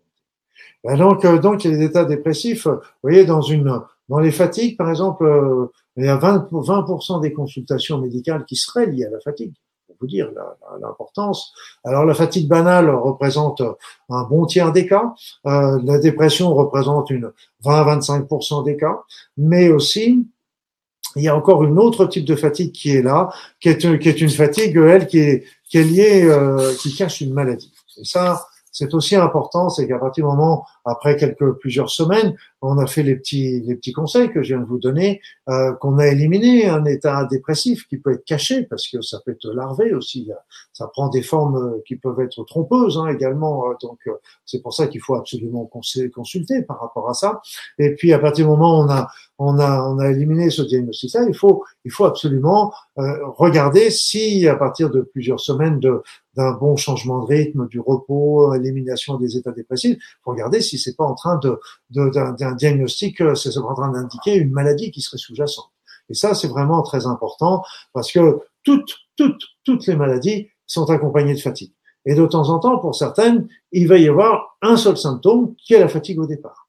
Donc, euh, il faut vraiment bien savoir que, c'est évident que quand euh, quand la fatigue persiste et qu'il commence à y avoir d'autres symptômes qui apparaissent, bon, ça va encore confirmer confirmer euh, l'existence ou la possibilité d'une maladie derrière, mais euh, c'est vraiment des éléments. Alors, il faut pas oublier aussi que dans les dans ces dans ces dans ces fatigues un petit peu persistantes, il faut il y a deux autres éléments qui sont aussi importants. C'est aussi la prise des excitants. Hein, aussi, on sait par exemple que le tabagisme fatigue, on sait que l'alcoolisme fatigue, on sait que la drogue fatigue. Et donc toutes ces personnes qui qui ont tendance à boire un peu trop, de, de fumer un peu trop, de, de se droguer, ben ça va déjà une source de fatigue persistante à ce moment-là. Et puis aussi, il faut faire attention à certains médicaments qui ont il y a beaucoup de médicaments qui ont comme effet secondaire indésirable, vous l'avez bien compris, euh, la fatigue. Donc il faut, faut ça euh, absolument, je vous ai dit, la première chose, quand il y a une fatigue persistante, regardez, dépression, euh, s'il n'y a pas un médicament qui fatigue, s'il n'y a pas une, un prise d'excitant sous-jacent, et après ça, s'il y a d'autres symptômes, ça attire sur une maladie. Et comme je vous ai dit, les, les maladies sont, sont, sont fréquentes, euh, qui sont derrière. On retrouve ça quand même dans un bon tiers de personnes. Et les, les, les maladies qui provoquent le plus grand, la plus grosse fatigue, c'est la mononucléose, c'est la fibromyalgie, c'est l'hépatite virale, et avec bien sûr le syndrome de fatigue chronique. Donc ça, c'est les maladies les plus fatigantes qui qu'on puisse qu'on puisse avoir. Donc, il faut, faut, le savoir. Et donc là encore, bah, ça nécessite de consulter un médecin pour faire un bilan, faire un bilan complet, euh, y compris euh, de temps en temps regarder au niveau même respiratoire, par exemple quand il y a des, des mauvaises respirations, des ronflements, des apnées du sommeil, etc. Tout ça sont des éléments qui sont extrêmement euh, perturbateur et j'insisterai pour ces personnes qui ronfleraient aujourd'hui, qui m'entendent, qui m'écouteraient et qui ronfleraient beaucoup toutes les nuits. Il faut regarder s'il n'y a pas des apnées euh, respiratoires derrière et c'est très très important parce que ces apnées respiratoires fatiguent, fatiguent déjà physiquement, mais aussi ont un retentissement au niveau cérébral à la longue parce que ces pauses respiratoires, c'est évident qu'il y a un manque d'oxygène pendant un certain temps au niveau du cerveau qui peut être préjudiciable à la longue, comme vous le comprenez. Enfin, enfin, vous avez le syndrome de la fatigue chronique qui représente à peu près 10% euh, des, des, des, fatigues. Et là, c'est vrai que c'est un, c'est une maladie euh, qui est, qui est difficile parce que euh, elle, euh, elle est très, elle vient en dernière cour quand on a tout éliminé le reste. Vous voyez, quand on a éliminé euh, la fatigue banale, la dépression, les médicaments, euh, la prise d'excitants, les maladies, etc. On, on peut commencer à envisager le diagnostic d'un syndrome de fatigue chronique. vous comprenez que c'est pas c'est pas un diagnostic très simple. Souvent, ce sont des fatigues qui qui sont des fatigues d'épuisement total euh, qui dure depuis au moins six mois. Et donc euh, même la personne le simple fait de s'habiller de se lever tout ça ça coûte.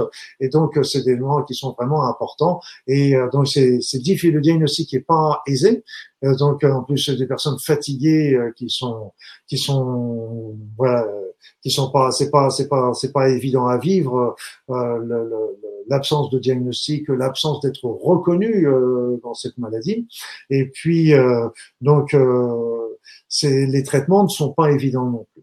Alors, euh, au niveau de ça, moi je vous dirais au niveau des traitements, euh, je vous ai parlé tout à l'heure de l'importance de s'hydrater, l'importance de bien se manger, tout ça c'est toujours tout à fait exact et encore plus dans le syndrome de fatigue chronique que ça. Le magnésium est toujours un, élément essentiel. Je dirais aussi il y a le coenzyme Q10 qui est important aussi coenzyme Q10, c'est quelque chose qui va relancer aussi euh, l'efficience au niveau, au niveau de, de, de la force musculaire, de, de, relancer la fabrication de l'ATP qui va favoriser euh, l'énergie dont je vous parlais tout à l'heure. Il y a la bromélaïne qui est intéressante aussi, que ce soit pour la fibromyalgie ou la syndrome de fatigue chronique. Fibromyalgie et syndrome de fatigue chronique sont deux maladies qui sont très proches. Je dirais que dans la fibromyalgie, il va y avoir davantage de, de douleurs et que de, que de fatigue. Dans la syndrome de fatigue chronique, il va y avoir davantage de fatigue que de douleur, mais je dirais que c'est très très proche. Donc le coenzyme Q10 c'est important.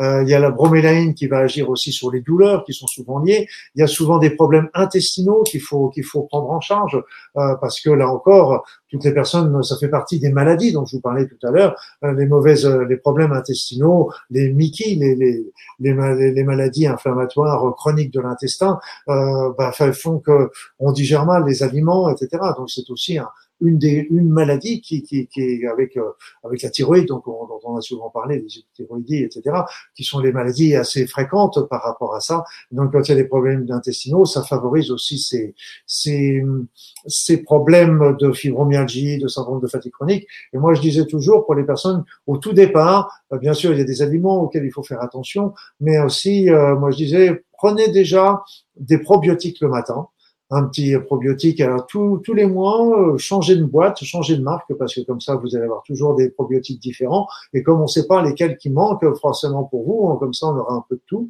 Donc, et puis le soir, de prendre de l'eau argileuse, c'est-à-dire de prendre de prendre une cuillère à soupe d'argile verte qu'on laisse reposer dans un verre d'eau pendant une heure ou deux. Et avant de se coucher, on boit simplement l'eau. Donc le vert va faire un pansement pour les intestins, les probiotiques vont refaire la flore, et donc pour les personnes qui ont des problèmes de, de Mickey, de maladies euh, chroniques au niveau de l'intestin, pour les personnes qui ont souvent des fibromyalgies et des syndromes de fatigue chronique, il y a souvent des problèmes intestinaux, et ça peut déjà être un, un, premier pas. Ça peut, ça suffira pas forcément, mais c'est déjà, ça tire de l'ornière pas mal de personnes comme ça.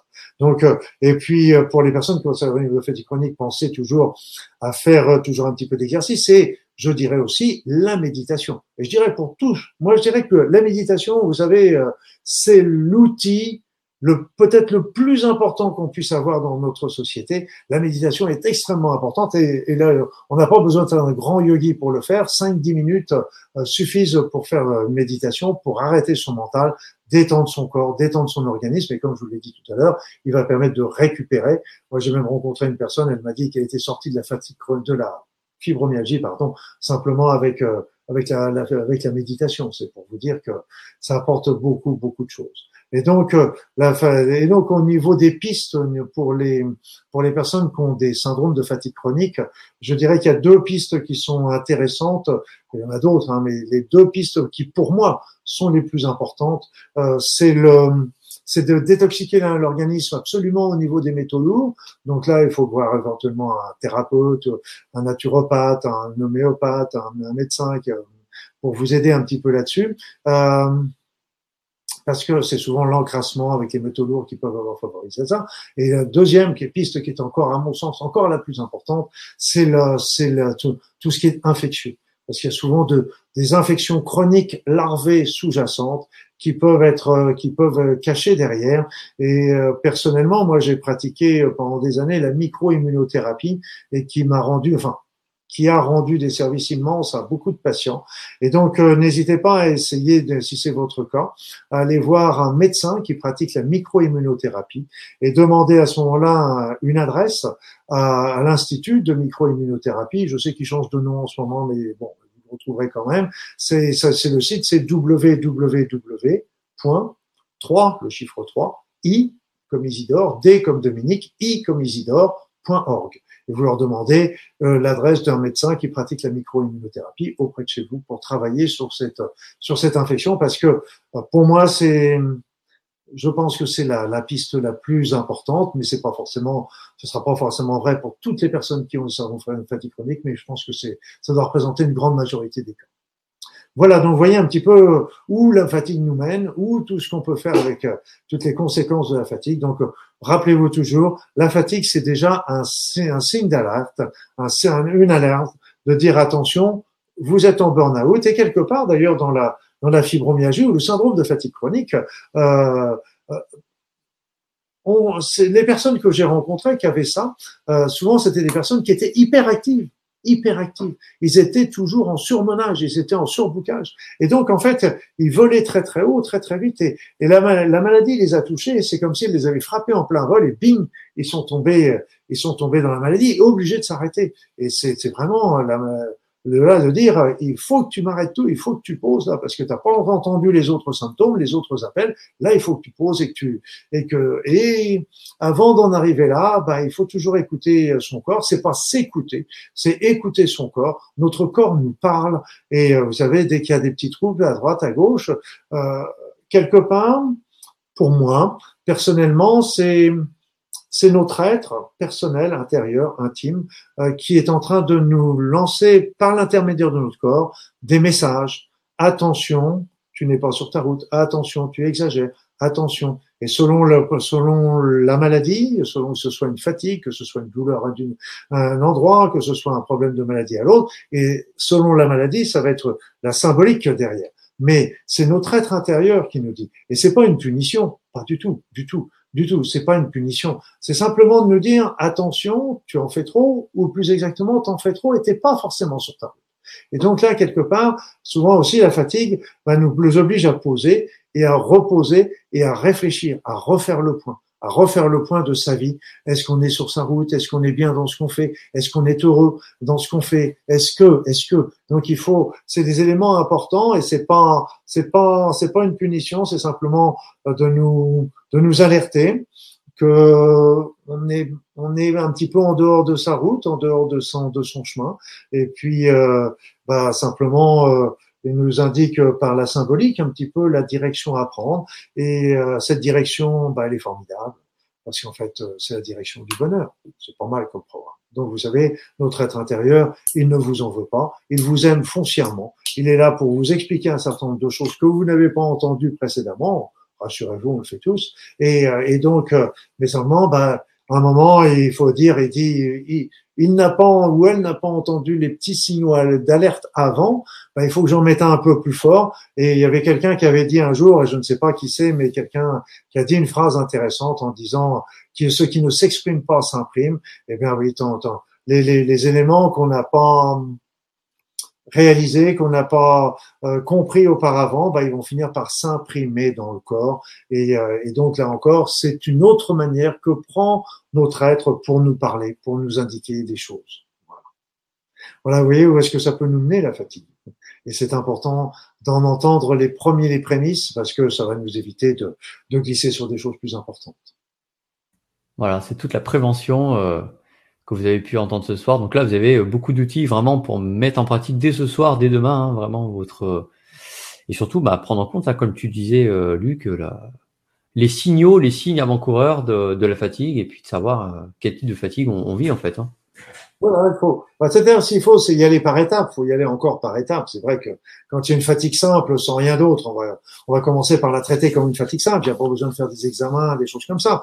Mais après, euh, donc, quand ça persiste et quand il commence à y avoir des, des, troubles de morale, il faut regarder un petit peu plus près. Après ça, quand euh, il y a des trop de nouveaux signes qui apparaissent, ça veut dire que peut-être qu'il y a quelque chose d'autre qui est derrière et qui est important de, de repérer, de, de, de, de, traiter, etc. Et puis, en dernier cours, quand on a tout éliminé, il évoquer le syndrome de fatigue chronique qui correspond quand même à 10% des fatigues, ce qui n'est pas, pas négligeable. Alors, du coup, j'ai, euh, bon, on va peut-être prendre déjà deux questions pour, euh, pour enchaîner. Puis on parlera peut-être du learning juste après. Euh, alors, je vais essayer forcément d'en en parler, mais il y a des, il y a différentes questions évidemment qui, qui reprennent ce qu'on a un petit peu dit, notamment Jeffy qui dit comment enrayer la fatigue psychique? Je ne suis pas fou pourtant. Peut-être qu'il y a des gens qui disent qu'elle est fou. il n'y a pas de fou, il n'y a pas de fou. Fatigue psychique, fatigue psychique, c'est pour ça qu'il faut euh, fatigue psychique, c'est très lié. Euh, euh, par contre, en général, des conséquences de, de, surmenage, surmenage psychique, etc. C'est quand on en fait trop. Et donc à ce moment-là, quelque part, on a on a à ce moment-là, là encore, le cerveau fonctionne plus, etc. C'est qu'on était un, comme le burn-out, etc. Après ça, il y a l'autre élément aussi, c'est que quand euh, ça peut être aussi un autre aspect qui peut être en rapport à faire des choses parce qu'on fait des choses qui ne nous plaisent pas. Et c'est que là, là, c'est pour ça que c'est important de, de refaire le point, de dire bon, comme de par hasard, quand, euh, quand on fait des choses qui nous plaisent, on retrouve déjà beaucoup plus d'énergie, beaucoup plus de courage, etc. Donc c'est pas une question de folie, il n'y a aucun, aucun rapport par rapport à ça. C'est surtout euh, ça, ça peut être ça peut être caché aussi une dépression parce que il peut y avoir beaucoup de, de, de, les dépressions n'ont pas qu'un seul visage, ils en ont plusieurs. Donc euh, faut pas hésiter là aussi à consulter, voir un petit peu refaire le point par rapport à ça. Il y a même des petits questionnaires qu'on peut répondre euh, pour euh, pour certaines dépressions, pour pour repérer les états dépressifs qui sont pas toujours faciles, pas toujours tout simple à repérer.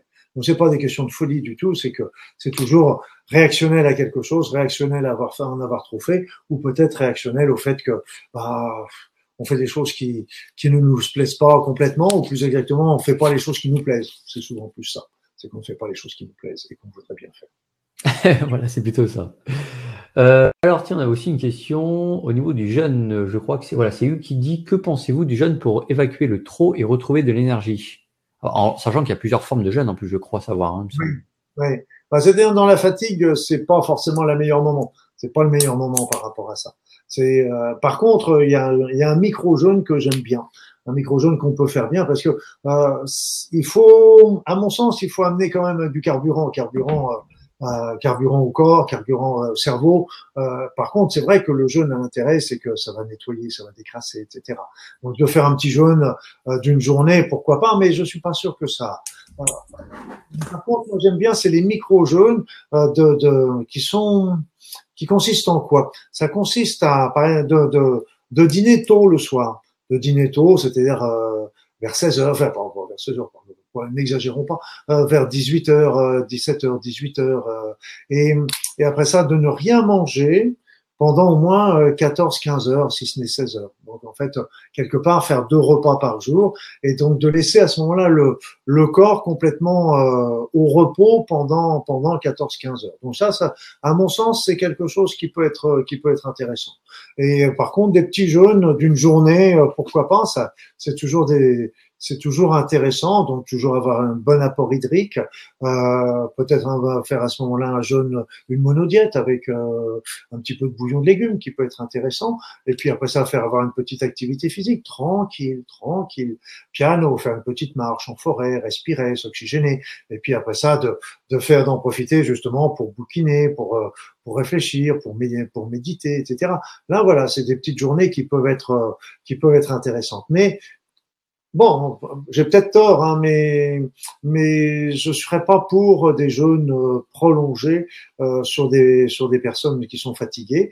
Et puis, euh, de toute façon, dans les jeûnes prolongés, je vous conseille d'être absolument accompagné dans ces cas-là, parce qu'il y a une petite phase à bien connaître dans toutes les périodes de jeûne. Alors, bah, tiens, vu que tu as beaucoup aussi parlé de l'eau, euh, Josiane te dit bonsoir. Pouvez-vous nous dire, docteur Baudin, quelles sont les meilleures eaux que celles que nous connaissons communément ou autres pour l'hydratation du coup? Ça, c'est une bonne question parce que l'eau est un gros problème. Euh, c'est un gros problème de notre époque. Euh, bon, moi je dirais déjà personnellement euh, les eaux de source, pas les eaux minérales. Pourquoi? Parce que les minéralisations des eaux minérales euh, est intéressante à partir du moment où ces minéraux sont ionisés. Or, la, minéral, la, ionisation disparaît au bout de quelques semaines. Donc, euh, il faut boire pratiquement l'eau à la sortie de la source euh, ou dans les 15 jours qui suivent les trois semaines, sinon on ne sait pas. Alors, par contre, il faut pas plutôt boire une eau de source euh, et prendre des minéraux. On les va les retrouver où? Ben, On va les retrouver dans nos, dans nos crudités, dans nos fruits, dans nos légumes, sans aucun problème. Après, l'idéal, ce serait d'avoir des eaux en bouteille de verre, donc c'est c'est ainsi comme ça. Donc euh, c'est c'est voilà. Pour moi c'est après ça il y a un petit truc aussi qui est intéressant, c'est que quand vous avez une eau, eh bien n'hésitez pas à la secouer à secouer, à secouer la bouteille. Alors je dis toujours en plaisantant, faites bien attention à avoir fermé le bouchon. Et puis euh, parce qu'il faut mieux en avoir enlevé un petit peu d'eau au début pour avoir une meilleure agitation à l'intérieur. Parce que vous la vous la secouez, en la secouant, ça va ça va justement ioniser un petit peu cette eau et donc ça va faire qu'elle va être meilleure et mieux biodisponible. Donc on peut la secouer pendant pendant 10, 15, 20 secondes. Et ça, ça va permettre cette ionisation qui va permettre une meilleure euh, absorption par rapport à ça. Après ça, il y a même des, on fait maintenant des dessous de plats qui sont avec des dessous de plats magnétisés. Donc euh, voilà, il y a des petites choses qui sont qui sont intéressantes par rapport à ça. Mais au niveau de l'eau, si vous voulez, c'est idéal, ce serait ce serait déjà des eaux des eaux qui soient qui soient des eaux de source, qui soient dans des bouteilles en verre, qui soit sans étiquette dessus, qui passe donc pas au code barre et tout ça. Donc, on, peut rêver.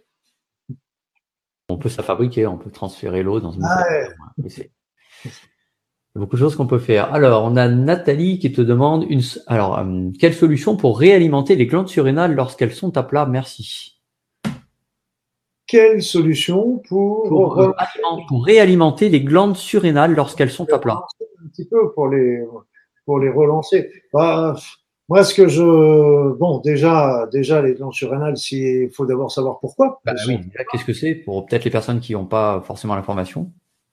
Bah, surrénales, c'est sont les glandes qui sont qui sont très utilisées au moment du stress.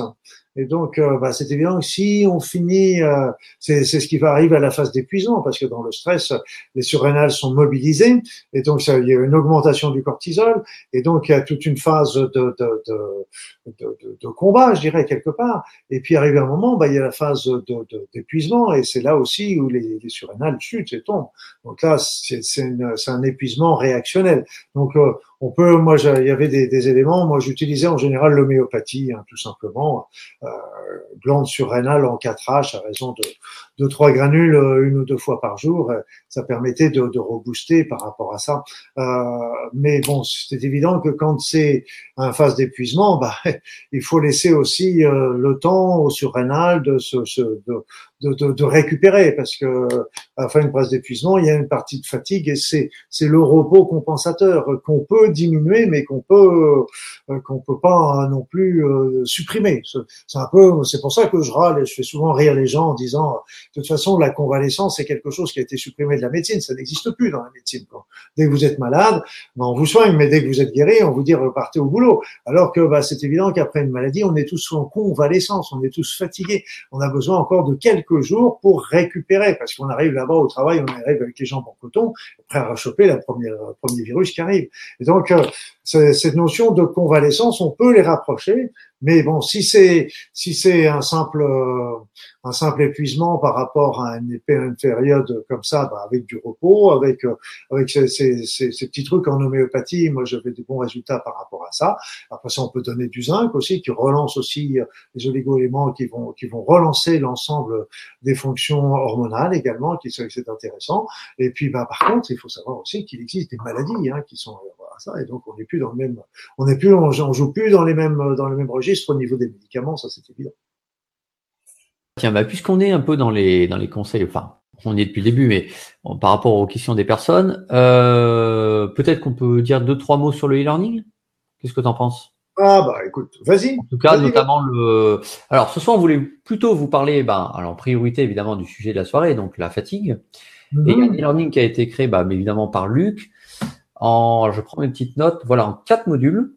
Quatre, voilà. Et voilà qui, qui se qui est vraiment accessible à tous et voilà qui vous permet en tout cas d'avoir des réponses très concrètes avec je crois qu'est-ce qu'il y a dans des exercices? Bah évidemment des la théorie des contenus des exercices oui bah puis en plus on a c'est pas des exercices oui enfin c'est tu peux appeler ça comme ça c'est c'est qu'on fait euh, on fait bon il y a plein de conseils pratiques hein, comme d'habitude avec là on développe évidemment beaucoup plus ce que j'ai pu vous dire en une heure ce soir et puis euh, il y a toujours il y a toujours euh, un petit PDF qui va qui va résumer un petit peu tout ça. Et puis il y a toujours des quiz, ces petits exercices dont tu voulais sans doute pas. C'est les quiz en fait, pardon. Mais vous inquiétez pas, euh, on dira rien, c'est pas noté. Il n'y aura pas de stabilo rouge dessus. Il n'y a pas de... Non. Ça. Moi, je mets pas et c'est pas pour faire aux autres. voilà, c'est ça. Ouais, donc c'est. Alors, je vais juste vous afficher euh, un petit bouton sur la droite et puis vous verrez, on vous a fait un petit cadeau jusqu'à dimanche. Donc euh, voilà, je vous invite juste à aller regarder. Vous avez tout le temps qu'il faut pour regarder ça. En tout cas, voilà, c'est vraiment un beau module qui, apporte vraiment, euh, qui reprend évidemment, hein, en tout cas le sujet de ce soir, ce que tu as pu partager aux personnes, et puis qui va beaucoup plus loin, en tout cas dans la. On est en plein dedans, et puis après, on va plus loin. Exactement. Alors, euh, je vais reprendre quelques questions hop, que j'avais notées. Euh, on a Jeffy du coup qui te dit comment enquêter pour connaître les facteurs de la fatigue chronique? Alors peut-être enquêter, est-ce qu'il y a des, je sais pas, des critères, des, je sais pas, des échelles de mesure, des voilà. Non, non, c'est pas. Dans la fibromyalgie, on a encore les points douloureux qui nous permettent de, de repérer parce qu'il y a 18 points et quand la personne euh, présente euh, ce 12 de ces 18 points, bon, c'est déjà très, comme on dit en médecine, c'est très pathognomonique, c'est très évocateur de la maladie. Euh, malheureusement, la fatigue chronique, c'est un syndrome, c'est une maladie d'élimination, comme je disais tout à l'heure. C'est qu'il faut avoir éliminé quelque part tous les autres diagnostics pour commencer à pouvoir parler de syndrome de fatigue chronique. Mais ça n'empêche que, en attendant, euh, rien n'empêche de travailler avec euh, les petits conseils que je de vous dire, euh, que je vous ai donné personnellement. Et là, je voyais une personne qui parlait, par exemple, j'ai jeté un petit coup d'œil là, parce que là, je, je, peux pas, j'ai pas, j'arrive pas à lire et répondre en même temps parce que, mais c'est vrai qu'il y avait une personne qui parlait aussi de, de, de, de, la maladie Lyme, je vous ai dit tout à l'heure, c'est ça fait partie de ces de ces infections euh, chroniques larvées euh, qui peuvent survenir et qui peuvent perdurer. Et ça, c'est aussi un élément qui est fréquent, c'est-à-dire que c'est une maladie qu'on a contractée dans le passé, qui a pu guérir en apparence, enfin même qui a guéri tout court aussi. Euh, on peut retrouver des, des, des, virus qui ont, qui ont des maladies qui ont disparu, mais seulement dans l'organisme demeure un certain nombre de virus ou de bactéries comme euh, comme dans Lyme. Et donc euh, à ce moment-là, euh, après un certain nombre de, de, de mois, voire d'années, pour des raisons qui seraient trop longues à évoquer là tout de suite, eh bien il peut y avoir une réactivation de ces germes. Alors à ce moment-là, l'immunité qui était déjà là, bien, va se relancer pour euh, lutter contre ces germes. Mais d'un autre côté, les germes étant réactivés, vont se bagarrer. Donc ça va être, ça va être une bagarre euh, euh, persistante, et si bien que euh, cette, ça va provoquer un épuisement au fur et à mesure de, de, de des défenses d'abord, et puis ensuite de, de l'organisme proprement dit, parce que euh, c'est ce, ce, combat sans arrêt entre ces deux germes, donc il faut absolument repérer, faire des petits bilans. C'est pour ça que la microimmunothérapie est intéressante, euh, de refaire un petit bilan, regarder s'il y a déjà un problème de réactivation infectieuse, s'il y a un problème de réactivation, rechercher après ça le, le germe euh, qui peut être en cause, qui peut être en cause, parce qu'avant maintenant, euh, là on la retrouve souvent. Après ça, avant il y avait souvent, mais il y a toujours, il y avait toujours l'Epstein-Barr virus qui était qui faisait, qui était un virus de la famille de l'herpès, et puis il y avait aussi les le, le mais il y, y a beaucoup d'autres. Euh, et à partir de ce moment-là, on en retire des, doses, des traitements à dose infinitésimale pour pour lutter contre contre cette, cette infection. Et, vraiment, moi, je vous dis, ça m'a, c'était, c'est vraiment quelque chose qui m'a été extrêmement euh, euh, utile pour, pour pour mes patients justement pour pour les cas difficiles. Je parle pas des cas difficiles, je parle pas de mes patients qui étaient des cas difficiles, je parle de leurs problèmes de santé. Vous m'avez compris. Alors, on a Pascal qui te dit quelle plante peut-on prendre pour favoriser un, sommeil, un meilleur sommeil? Ah, La meilleure plante, de toute façon, celle qui a la, qui a la meilleure cote, c'est la valériane. Mais c'est pas bon, mais c'est la, c'est la meilleure plante. C'est celle qui a, le, qui a la plus, qui a la plus ubiquitaire. Bon, mais après, euh, après ça, c'est, toujours pareil. C'est, une plante ubiquitaire qui marche sur pas mal de terrains. C'est pour ça qu'on la conseille et qui est vraiment la plus, la plus, la plus renommée là pour la. Bon, je vous dis, elle a pas bon goût, mais bon, euh, si d'un autre côté, euh, ça permet de dormir, c'est bien. Mais après, euh, là encore, il faut pas hésiter à en essayer d'autres comme la passiflore, le bépine, la valériane, le, le, le, le les cholchias, etc. Parce que là encore, une plante va marcher sur certains terrains et, et pas sur d'autres. Donc, il faut pas, quand il y a une plante qui marche pas, il faut pas se dire ce sont les plantes qui marchent pas. C'est cette plante qui marche pas sur moi. Par contre, il faut pas hésiter à essayer d'autres plantes parce que celle-là ne marche pas, mais la passiflore marchera peut-être ou peut-être que ce sera les cholchias. Donc, il faut, faut essayer. Mais la valériane est celle qui, qui est la, la plus universelle, je dirais. Mais après ça, après essayer. voilà. J'ai entendu un spécialiste disant que dormir moins de 6 heures par nuit était dangereux pour l'organisme. Oui, oui. Pas toujours, pas toujours facile, mais euh, je dirais, oh, allez, si on travaillait entre 7 heures et 8 heures, euh, dans la semaine. Et puis, bah, si on peut faire une petite heure, une petite heure supplémentaire euh, ou deux le, week-end, c'est bien. Mais ce qui ce qui est toujours aussi curieux, c'est, je me suis toujours posé des questions. Je me pose toujours des questions, vous savez, euh, des questions euh, que visiblement personne ne se pose parce que j'ai trouvé nulle part ailleurs. Je me dis, bon, quand on est fatigué, on va dormir et si on dort un peu plus, on récupère.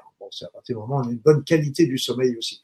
Mais aussi, pourquoi on peut pas dormir d'avance? Je veux dire, tiens, euh, euh, tiens, vous voyez, par exemple, je me, je me suis levé à 3 heures du matin. Et pourquoi, si je, si j'avais dormi plus la nuit d'avant, est-ce que j'aurais pas, est-ce que ça m'aurait pas pu me permettre de, de, de mieux, de mieux supporter une, un petit sommeil comme ça la nuit suivante? Ah non, c'est, on peut, il y a pas, on peut pas, on peut pas euh, accumuler du sommeil d'avance. C'est, c'est comme ça.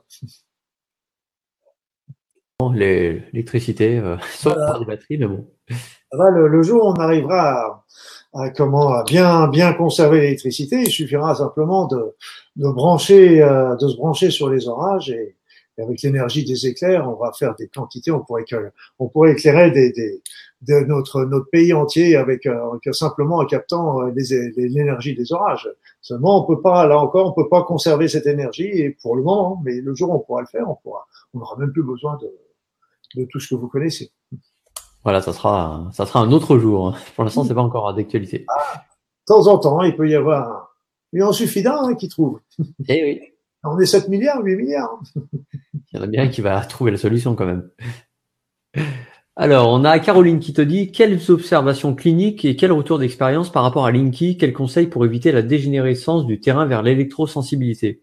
Alors Linky, mais après il y a tout ce qui va avec, hein, le Wi-Fi, les téléphones, etc., etc. Attends, par rapport à le Wi-Fi, c'était le Wi-Fi. Euh, ouais, en fait, elle parle de la question est-ce qu'il y a des retours d'expérience par rapport au Linky, donc évidemment en lien avec la fatigue. Ah voilà, parce que j'avais pas compris. Linky, Linky. Hein. Il n'y a pas de. Pour moi personnellement, euh... bon, je, je, travaille sur l'énergie et c'est vrai que euh, je dirais quelque part, euh, là encore, il faut. On n'a pas, faut, il y a des, des, des, des, gens qui, qui lèvent le bouclier, etc. contre le Linky, certainement à, bonne, raison. C'est vrai que j'ai pas, j'ai pas étudié euh, de près encore le Linky euh, personnellement, mais par contre, ce qu'on peut faire, euh, c'est ce qu'on fait avec dans certains déjà les compteurs électriques anciens, c'est de, de mettre, de demander à faire une bulle autour de ce, de ce Linky et de, et de demander à ce que cette bulle de protection empêche les mauvaises énergies de s'en émaner. Mais alors bon, après la, la l'efficacité, des choses comme ça, pour le moment. On manque cruellement de, d'informations et comme il y a une levée de bouclier pour, euh, pour le Linky au niveau des officiels, euh, vous m'avez compris. Alors, tiens, bah, Benoît qui pose une question qu'on a un petit peu déjà évoquée. Que pensez-vous des siestes? Ben, j'en pense, euh, moi je la fais jamais. je la fais jamais parce que je fais partie de ces personnes qui, quand ils dorment un petit peu, euh, euh, vont un mal fou à se réveiller après. Donc, euh, ou alors, il faut vraiment que ce soit une sieste de de, de, de, de 5 minutes, 10 minutes à la rigueur, mais pas plus parce qu'après, j'ai un mal fou à me réveiller. Mais après, la sieste est une bonne solution pour les gens qui dorment mal la nuit. Parce que si vous avez mal dormi en quantité la nuit, eh bien une sieste peut être euh, peut être extrêmement récupérateur. Et ce qui est amusant d'ailleurs, c'est ce que j'avais noté, c'est que par exemple une personne qui dort 5-6 heures dans la nuit, eh bien souvent de faire une petite euh, une petite sieste d'une demi-heure, une heure, lui permet largement de récupérer euh, le temps qu'elle n'a pas eu au sommeil de la nuit. Donc elle a dormi moins en sieste. Si on additionne le temps de sommeil de la sieste plus le temps du sommeil de, nuit, ça fait pas encore ces 8 heures. Mais seulement le temps de la sieste, ça lui a permis de récupérer davantage euh, que, que, que, que, le temps du sommeil. C'est, comme ça, c'est une observation personnelle hein, que, je, que je vous donne là. Mais c'est vrai, et, voilà. Mais par contre, il y a des personnes qui, comme moi, euh, bah, quand elles se réveillent, elles se réveillent complètement stone euh, pendant une heure ou deux, et donc c'est c'est pas jouable pour moi. Je veux dire, je peux pas le faire. Je, je supporte pas. Oui, parce que s'il faut après trois jours pour te remettre d'une sieste, du coup, c'est pas très. T'es méchant, c'est pas trois jours, mais c'est une heure ou deux quand on se réveille et qu'on a du mal à se remettre en route. Un petit. Euh, par contre, il y a beaucoup de personnes, 5-10 minutes, et puis là, ils se retrouvent. 5-10 euh, minutes sont souvent très très récupérateurs. Et donc, euh, euh, si c'est très très récupérateur et qu'ils se réveillent après en forme, ben, je veux dire, ils auraient tort de s'en priver. Hein. Mais d'ailleurs, il me semble que je crois savoir, c'est au Japon, il me semble, hein, qu'ils font faire des siestes dans certaines entreprises parce qu'ils ont mesuré qu'apparemment les personnes étaient plus productives, en tout cas étaient en meilleure forme, hmm. euh, dans le cadre du travail en tout cas. Je ne sais pas pour la sieste, mais, euh, mais je sais que pour la méditation, ils payaient, ils payaient des, des, temps de méditation euh, aux personnes sur leur temps de travail parce qu'ils étaient plus efficients après, ça c'est sûr. Alors, je regarde si j'aurais pas oublié des questions. Alors, je, je, passe certaines questions parce qu'il y en a beaucoup qui sont vraiment des questions, euh, enfin, qu'on poserait à son médecin, qui sont hyper. Euh, ah bah, donc on peut pas évidemment répondre à ça. On en est désolé, on s'excuse, mais c'est. c'est non, c'est pas possible parce que quand c'est trop pointu, il euh, faut connaître les personnes. Je suis désolé. Voilà. Il y a des choses. faut examiner, faut connaître, faut. Il y a les antécédents, le présent, les remèdes en cours, etc. Il y a plein d'informations qui, qui, qui serait même dangereuse à donner euh, sans, sans, connaître, euh, sans connaître tout ça. Alors, ah mais si, j'ai deux, deux nouvelles questions intéressantes aussi. Claudine, peut-on combattre la fatigue consécutive à un AVC ou doit-on se résigner? Jamais se résigner. Jamais se résigner. Jamais se résigner. Après ça, euh, ce qu'il faut, c'est regarder un petit peu, un peu plus d'où vient cette fatigue, parce que la fatigue, elle est fréquente, mais elle n'est pas non plus forcément obligatoire. Après, euh, cette fatigue, on peut, la, la, stimuler avec euh, déjà tout ce que je vous ai dit euh, là. Après ça, il faut se dire est-ce qu'il n'y a pas eu des médicaments? Est-ce qu'il n'y a pas eu des interventions chirurgicales? Est-ce qu'il n'y a pas, euh, est-ce qu'il n'y a pas eu d'autres choses que l'AVC qui auraient pu rentrer en ligne de compte aussi dans cette dans cette fatigue? Parce que un AVC, bon, la, la, la, fatigue de l'AVC euh, je vous ai dit, ça peut être lié à euh, tout ce qui était autour. Et puis après, euh, bah, quand il y a une paralysie d'un membre, par exemple, ça bien sûr que la personne, quand elle se déplace, ça demande des efforts supplémentaires qui peuvent être fatigants. Les personnes peuvent être plus fatigables à cause de ça. Mais je dirais, il faut jamais baisser les bras, jamais, jamais. Et puis là, justement, la pensée positive, type Monsieur Coué, tous les jours, tous les jours, à tout point de vue, ma vie s'améliore, voir, se voir récupérer, se voir remonter, remonter euh, euh, son état général, etc. À, défaut de sa locomotion, à défaut de tout ça. Non, non, il faut vraiment euh, croire, à, croire à ça parce que c'est, c'est vraiment trop triste de se dire je baisse les bras parce que c'est comme ça. Moi, je, vous savez, je suis contre les pronostics, contre les pronostics parce qu'en fait, le pronostic enferme la personne, le la personne malade dans dans un pronostic, dans une vision de, de, de l'avenir. La, la, l'évolution ne dépend que de vous et de personne d'autre. Et là, vous savez, même euh, quand il y, a, il y avait des personnes qui disaient ah bah votre votre cancer c'est terrible parce qu'il y a, y a 90% de personnes qui meurent, etc. Ah oui, ok, mais il y a 10% qui vivent. Et pourquoi je serais pas dans les 10% Et qu'est-ce qui permet de faire savoir que je serais dans les 90 ou dans les 10 Personne, personne. Et donc, vous savez, à partir du moment où il y a où il y a obligatoirement 10%, je veux dire que c'est le modèle à suivre. Et on y va. Alors, tiens, on a bah, trois personnes, euh, Anne-Marie, Hervé et euh, Aurore, qui te, en fait, euh, avec des formulations différentes, mais c'est la même question. Comment se protéger des voleurs d'énergie, donc des personnes hein, qui on fait comme vampires d'énergie, on va dire. On fait comme pour le Linky.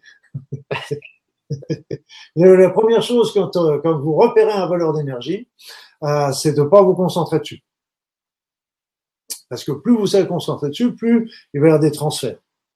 Et donc euh, souvent, moi, quand euh, quand je repère un voleur d'énergie que je ne peux pas euh, éviter, donc je, déjà je, je, continue ma conversation, mais ma pensée est concentrée ailleurs. Et souvent, euh, bah, je me concentre, par exemple, sur sur sur mon pied dans la chaussure que je sens bouger dans la chaussure, donc ça permet de mieux me concentrer dessus. Et, donc parce que là encore, c'est très déjà important. Après ça, l'autre élément, c'est de demander, comme pour le Linky, une bulle de protection autour une bureau de protection qui va qui va vous empêcher du, de, ce vol, ce vol énergie. Et puis, bah, le troisième conseil qui est du simple bon sens, évitez-les. Une question de Christine, je trouve assez originale. Euh, bonsoir, pensez-vous que certaines pleines lunes ou alors l'augmentation de la résonance de Schumann peuvent créer des périodes de fatigue? Alors, euh, Je sais que les pleines lunes euh, ou les changements de lune euh, sont des sont des comment dire euh, sont des périodes d'insomnie pour certaines personnes. Et donc euh, moi je vous le dis tout de suite, hein, pour les personnes qui ont des insomnies de la pleine lune, souvent c'est pas le jour de la pleine lune, c'est les jours avant. Donc les trois quatre jours avant, ben, il faut prendre du calcaréa carbonica en 15 CH 3 granules le soir, ou 5 granules même le soir au coucher. Allez, soyons fous, 5 granules. 5 granules le soir au coucher. Mais, mais c'est souvent les jours précédents et souvent le jour de la pleine lune, ça va à peu près. Alors, bon, la fatigue, euh, je dirais pourquoi pas, j'en sais rien. J'ai pas eu trop de, de retours sur la fatigue, mais est-ce que c'était pas un mauvais santé au sommeil qui avait, qui avait favorisé cette, cette fatigue euh, Voilà. Après ça, pour les gens qui ont des, ont des problèmes de sommeil au moment des lunes noires, eh bien au moment des lunes noires, ce sera plutôt silicea silicéen, 15 CH également, 5 granules le soir au coucher, dans les jours qui précèdent les semaines pleines. Alors c'est, vous savez, en homéopathie, c'est une généralité que je vous donne là. Après ça, il y a des spécificités selon les personnes. Ça, c'est vraiment des remèdes qui marchent bien sur beaucoup de nombre de personnes. Si ça suffit pas, n'hésitez pas à avoir un homéopathe qui va vous arranger, euh, qui va vous trouver le remède adéquat. Alors, la résonance de Schumann, c'est autre chose. La résonance de Schumann est, liée au magnétisme terrestre, ça. Et donc, euh, c'est vrai que le magnétisme terrestre, euh, il y a deux choses qui se passent. C'est que le magnétisme terrestre, lui, a tendance à baisser. On sait qu'il a baissé, il baisse régulièrement. Depuis qu'on le mesure, d'ailleurs, il baisse, il doit avoir baissé d'une de, dizaine de pourcents depuis un siècle ou des choses comme ça. Et puis, euh, après ça, c'est le niveau vibratoire de la Terre qui monte. Le niveau vibratoire de la Terre qui monte, là, oui, ça, c'est une chose, pour moi, c'est lui qui peut être une source de fatigue, ça, c'est une évidence. Parce que tout simplement, nous sommes faits pour vibrer au niveau vibratoire de la Terre. Et donc, comme le niveau vibratoire de la Terre monte, nous, il faut qu'on suive. Et cette, cette montée importante du niveau vibratoire de la Terre est source d'épuisement. Pour vous donner un exemple, euh, pour vous donner une explication, exactement, euh, le niveau vibratoire de la Terre était, euh, allez, il y, a, il y a 30 ou 40 ans, il était aux alentours de 6500 unités bovines. Donc, et là, aujourd'hui, on est à peu près à 32 000. Donc, ça veut dire que 6500, ça veut dire qu'il était à, ce, à cette zone-là, à, cette, ce temps-là, à ce niveau-là, depuis des siècles et des millénaires. Et d'un seul coup, ça grimpe d'une manière exponentielle, il faut qu'on suive. Alors pour, pour ceux qui ne connaissent pas, euh, le, le Autant on arrive à mesurer euh, la résonance de Schumann, on arrive à mesurer le magnétisme terrestre, etc. Mais là, on n'arrive pas à mesurer, euh, on n'a pas d'appareil scientifique pour mesurer le niveau vibratoire de la Terre. Par contre, ce peut, comment on le mesure C'est on le mesure par radiesthésie, on le mesure euh, par le test énergétique, on va le mesurer par la kinésiologie, on va le mesurer par l'antenne coudée, par les baguettes coudées, on va faire par l'antenne de l'échelle, etc. Non, mais bah, vous me direz, oui, mais ça c'est empirique, etc. C'est vrai, c'est vrai, c'est tout à fait juste.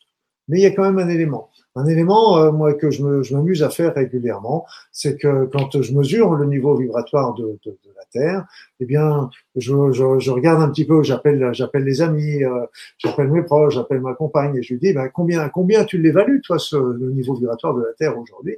Et puis, on compare les résultats. Et quand on est justement à à plusieurs, une dizaine, voire une vingtaine, à retrouver un niveau vibratoire qui est semblable, même si c'est pas à la valeur près qui est semblable, bon, je dirais que c'est pas une preuve scientifique, mais quand même déjà, ça s'en rapproche.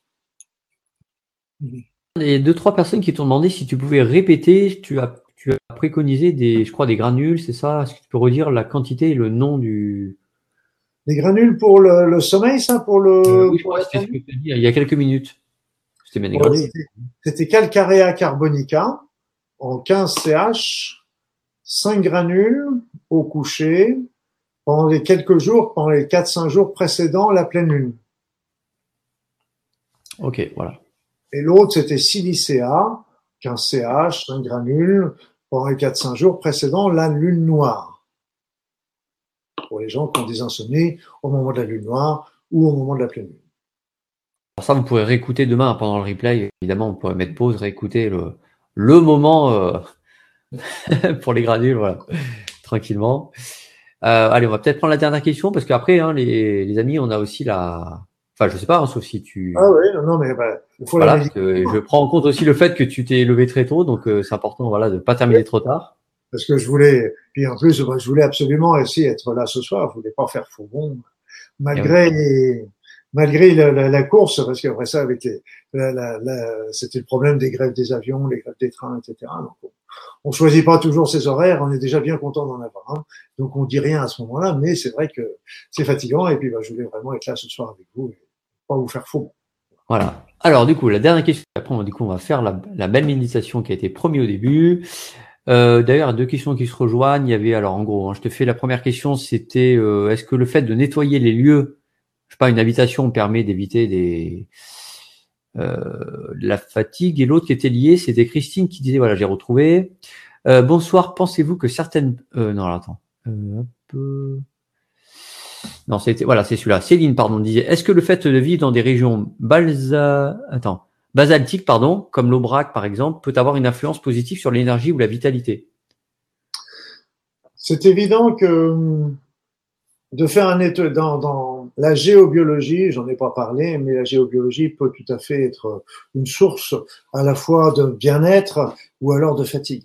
Parce que bah, dans le sous-sol, euh, il y a des, des cours d'eau qui passent, il y a des failles, il y a des minerais, il y a des choses comme ça qui, qui peuvent euh, bien sûr venir perturber les habitations qui sont au-dessus. Après ça, il y a aussi tous des réseaux, des réseaux euh, énergétiques qui quadrillent la Terre. Et, et donc, euh, par exemple, le plus connu, c'est le réseau de Hartmann, pour vous donner qu'un petit exemple. Et le réseau de Hartmann, euh, c'est important parce que c'est un réseau qui a un maillage de 2 mètres sur 2 mètres 50. C'est pas c'est pas un gros maillage. Et quand vous êtes un, un lieu de croisement de ce réseau, eh bien, c'est un lieu qui va vous pomper l'énergie. Alors quand c'est dans un couloir, vous faites que passer, donc il n'y a aucun souci. Mais si c'est justement sur ce nœud que vous passez toutes les nuits, bien évidemment, pendant toutes les nuits, vous allez pomper au niveau énergétique et puis vous allez vous réveiller le matin fatigué.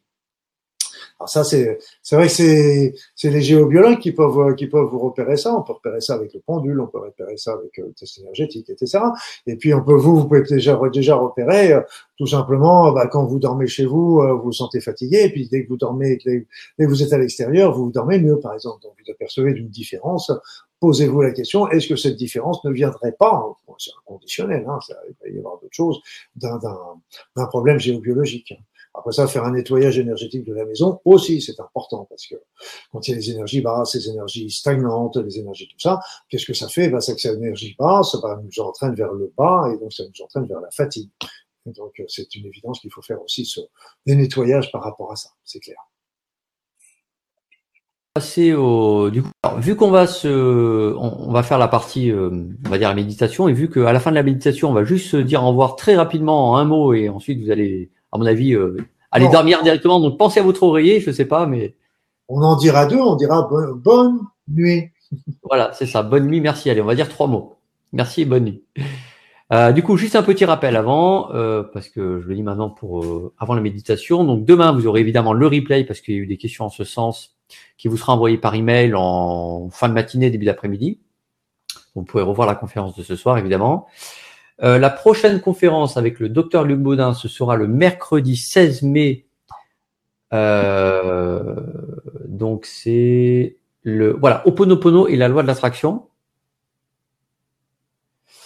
Euh, voilà, donc je vérifie. Non, bah écoute, je crois que c'est la dernière qui a été prévue en tout cas jusqu'à jusqu'à l'été. Puis après, ça peut-être une, une, autre série de webinaires à la rentrée, mais ça, on vous tiendra au courant un peu plus tard. Donc le mercredi 16 mai 2018. Toujours pareil à 20h30. Euh, voilà, quoi d'autre? Je crois que c'est à peu près tout. Oui. Bah, moi, j'ai. Voilà, bon.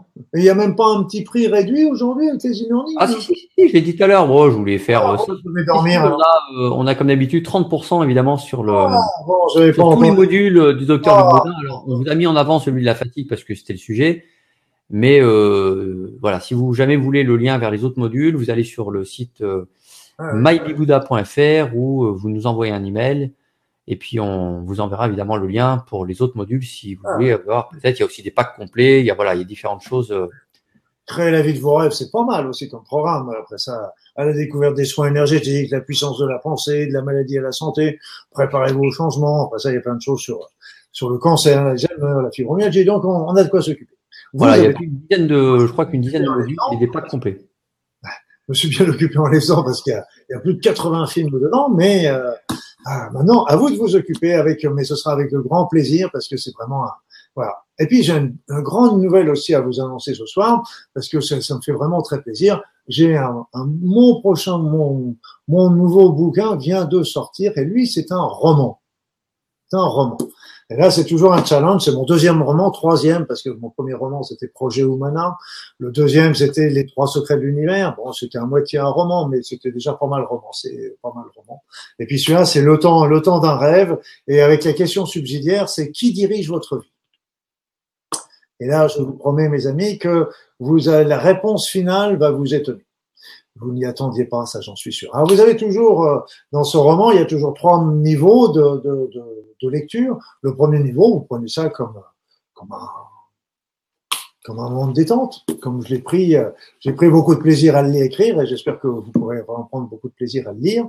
Et après ça, vous avez le deuxième niveau, c'est vous dire, euh, c'est une vision de la, du monde actuel. Et puis après ça, on peut se dire, et si c'était vrai?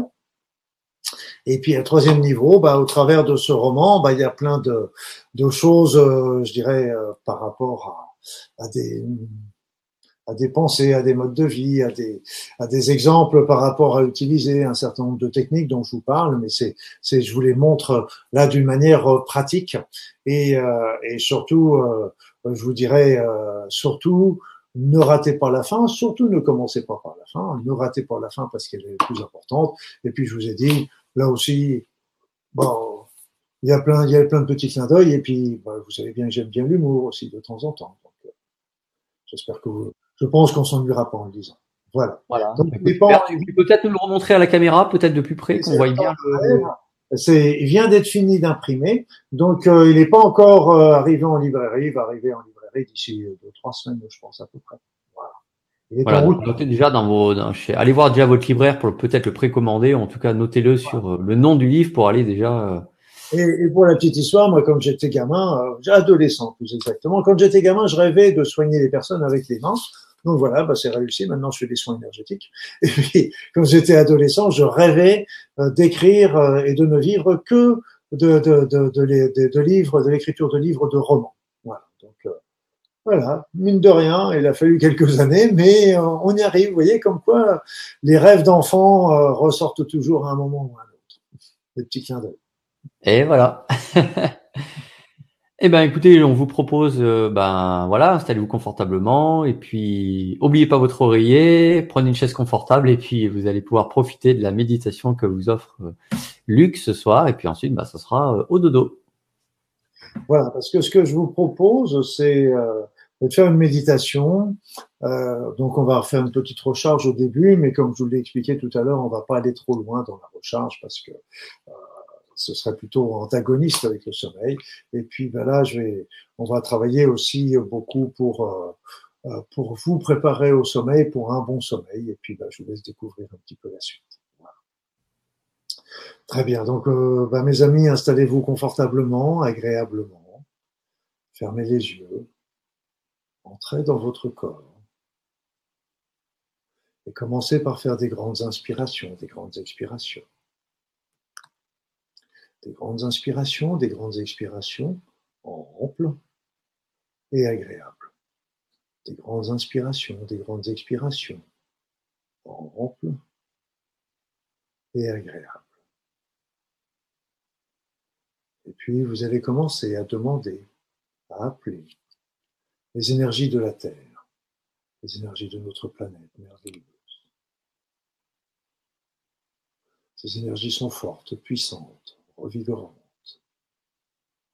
Parce que cette planète est extraordinaire. Elle nous donne à chaque instant des conditions optimales pour notre vie et notre évolution, malgré tout ce que nous le faisons subir.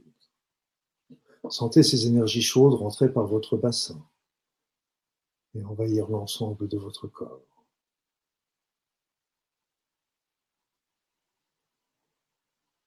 Et tout en continuant de capter ces énergies merveilleuses, appelez maintenant les énergies universelles.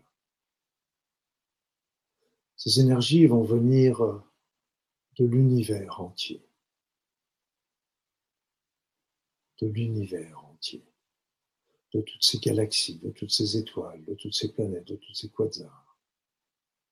Ces énergies arrivent sur vous, entrent par votre tête, améliorent et stimulent votre esprit, votre conscience, et vont pénétrer également dans votre corps, afin de régénérer l'ensemble de votre corps physique, mais aussi de tous vos corps subtils.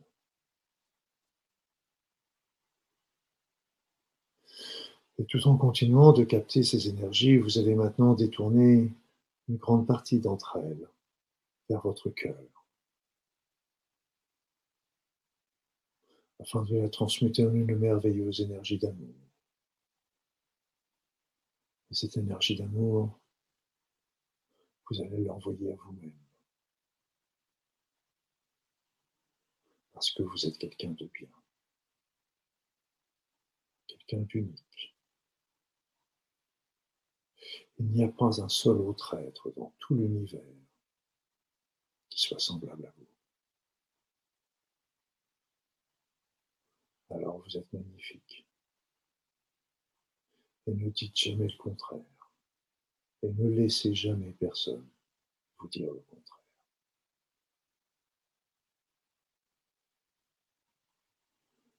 Alors aimez-vous. Aimez-vous sincèrement complètement, quoi qu'il se passe dans votre vie.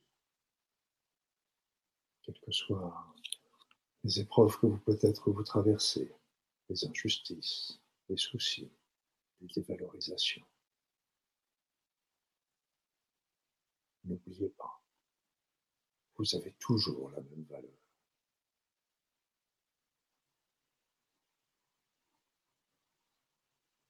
Alors aimez-vous.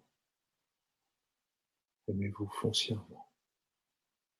Vous avez des talents, vous avez des capacités, vous avez des qualités qui ne demandent qu'à se développer si vous leur en donnez l'opportunité. Aimez votre corps. Aimez votre corps qui vous permet de vivre cette incarnation, de vivre ces expériences, même si certaines d'entre elles sont difficiles, voire douloureuses. Mais elles ne sont là que pour euh, vous faire grandir, pour vous, faire évoluer, avancer, avancer vers le développement de votre être.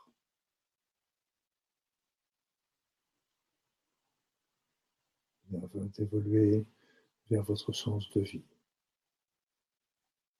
Aimez-vous sincèrement, quel que soit ce qui se passe dans votre vie. Vous êtes toujours quelqu'un d'important, d'unique.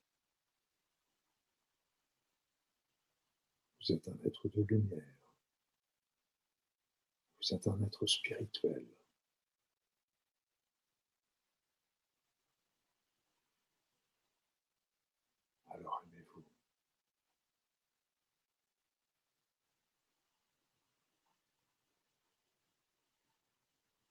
Mais aussi vous pouvez faire appel à vos guides.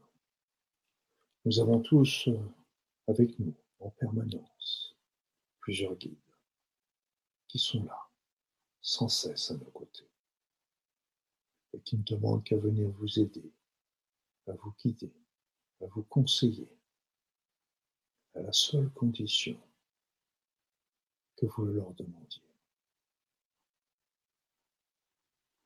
Alors demandez-le leur. Demandez-leur de venir, de venir euh, cette nuit pour vous aider, pour vous guider, pour vous protéger, pour vous donner les meilleures intuitions, les meilleures informations, peut-être les meilleurs rêves qui vous donneront des réponses aux questions que vous vous posez en ce moment. Par rapport aux épreuves, par rapport aux directions de vie.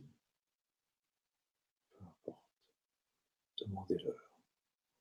Demandez-leur qu'ils viennent vous accompagner durant cette nuit, qu'ils vous assurent un bon sommeil, un sommeil de qualité, un sommeil récupérateur, mais aussi qu'ils en profitent pour vous transmettre des informations sur la direction à prendre, les décisions à prendre. Pour vous, pour votre vie, votre travail, que sais-je.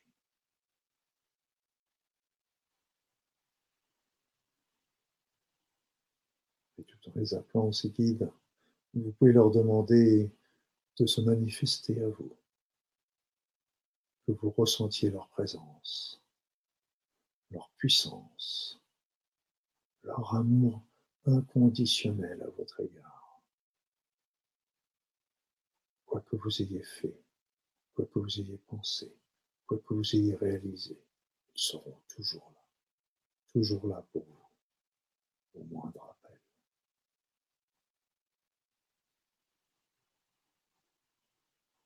Si vous voulez, pouvez aussi leur demander de se nommer ces informations, comme celles de tout à l'heure, pourront vous arriver au cours de la nuit, mais aussi dans les jours qui suivent, sous forme d'intuition, de synchronicité, de hasard. Peu importe, mais vous saurez que ce sont les informations que vous attendiez.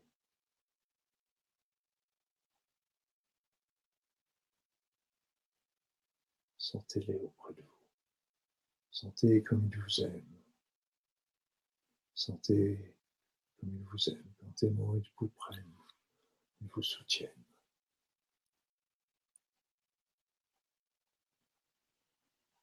Et avant de se quitter, avant de revenir ici maintenant, avant d'aller dormir, nous allons faire appel aussi à d'autres énergies.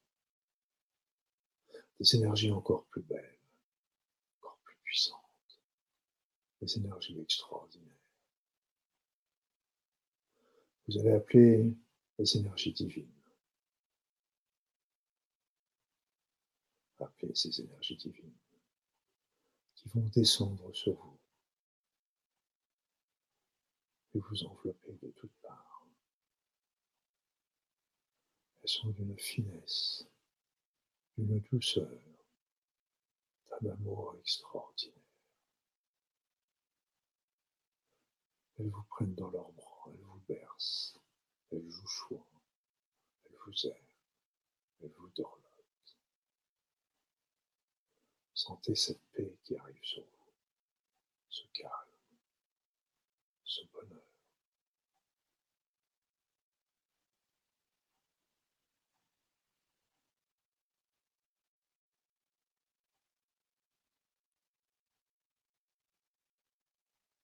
C'est un moment impressionnant, un moment intime, un moment que vous pourrez renouveler à loisir autant que vous le voudrez dans l'avenir.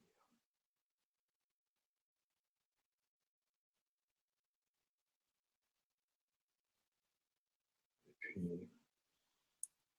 avant de revenir ici et maintenant, vous pouvez demander à ce que ces guides, bien sûr, ces énergies divines, continuent de vous envelopper durant toute cette nuit. en vous apportant tout ce dont vous avez besoin, tout ce que vous savez que vous avez besoin, mais tout ce que vous ne savez pas, mais que savent. Lâchez prise, laissez faire. Ce n'est qu'amour et lumière.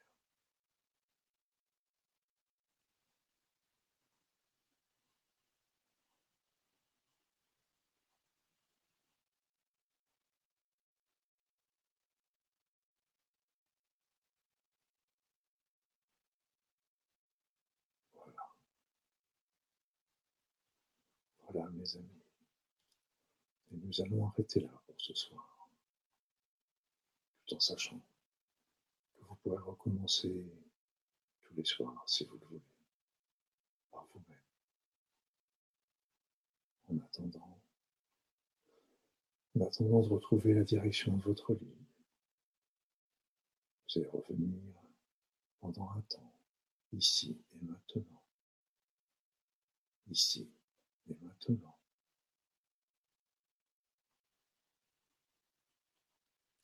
Voilà. Je vous souhaite une bonne nuit. Et j'espère euh, vous revoir dans le prochain livre. À très vite. Bonne nuit.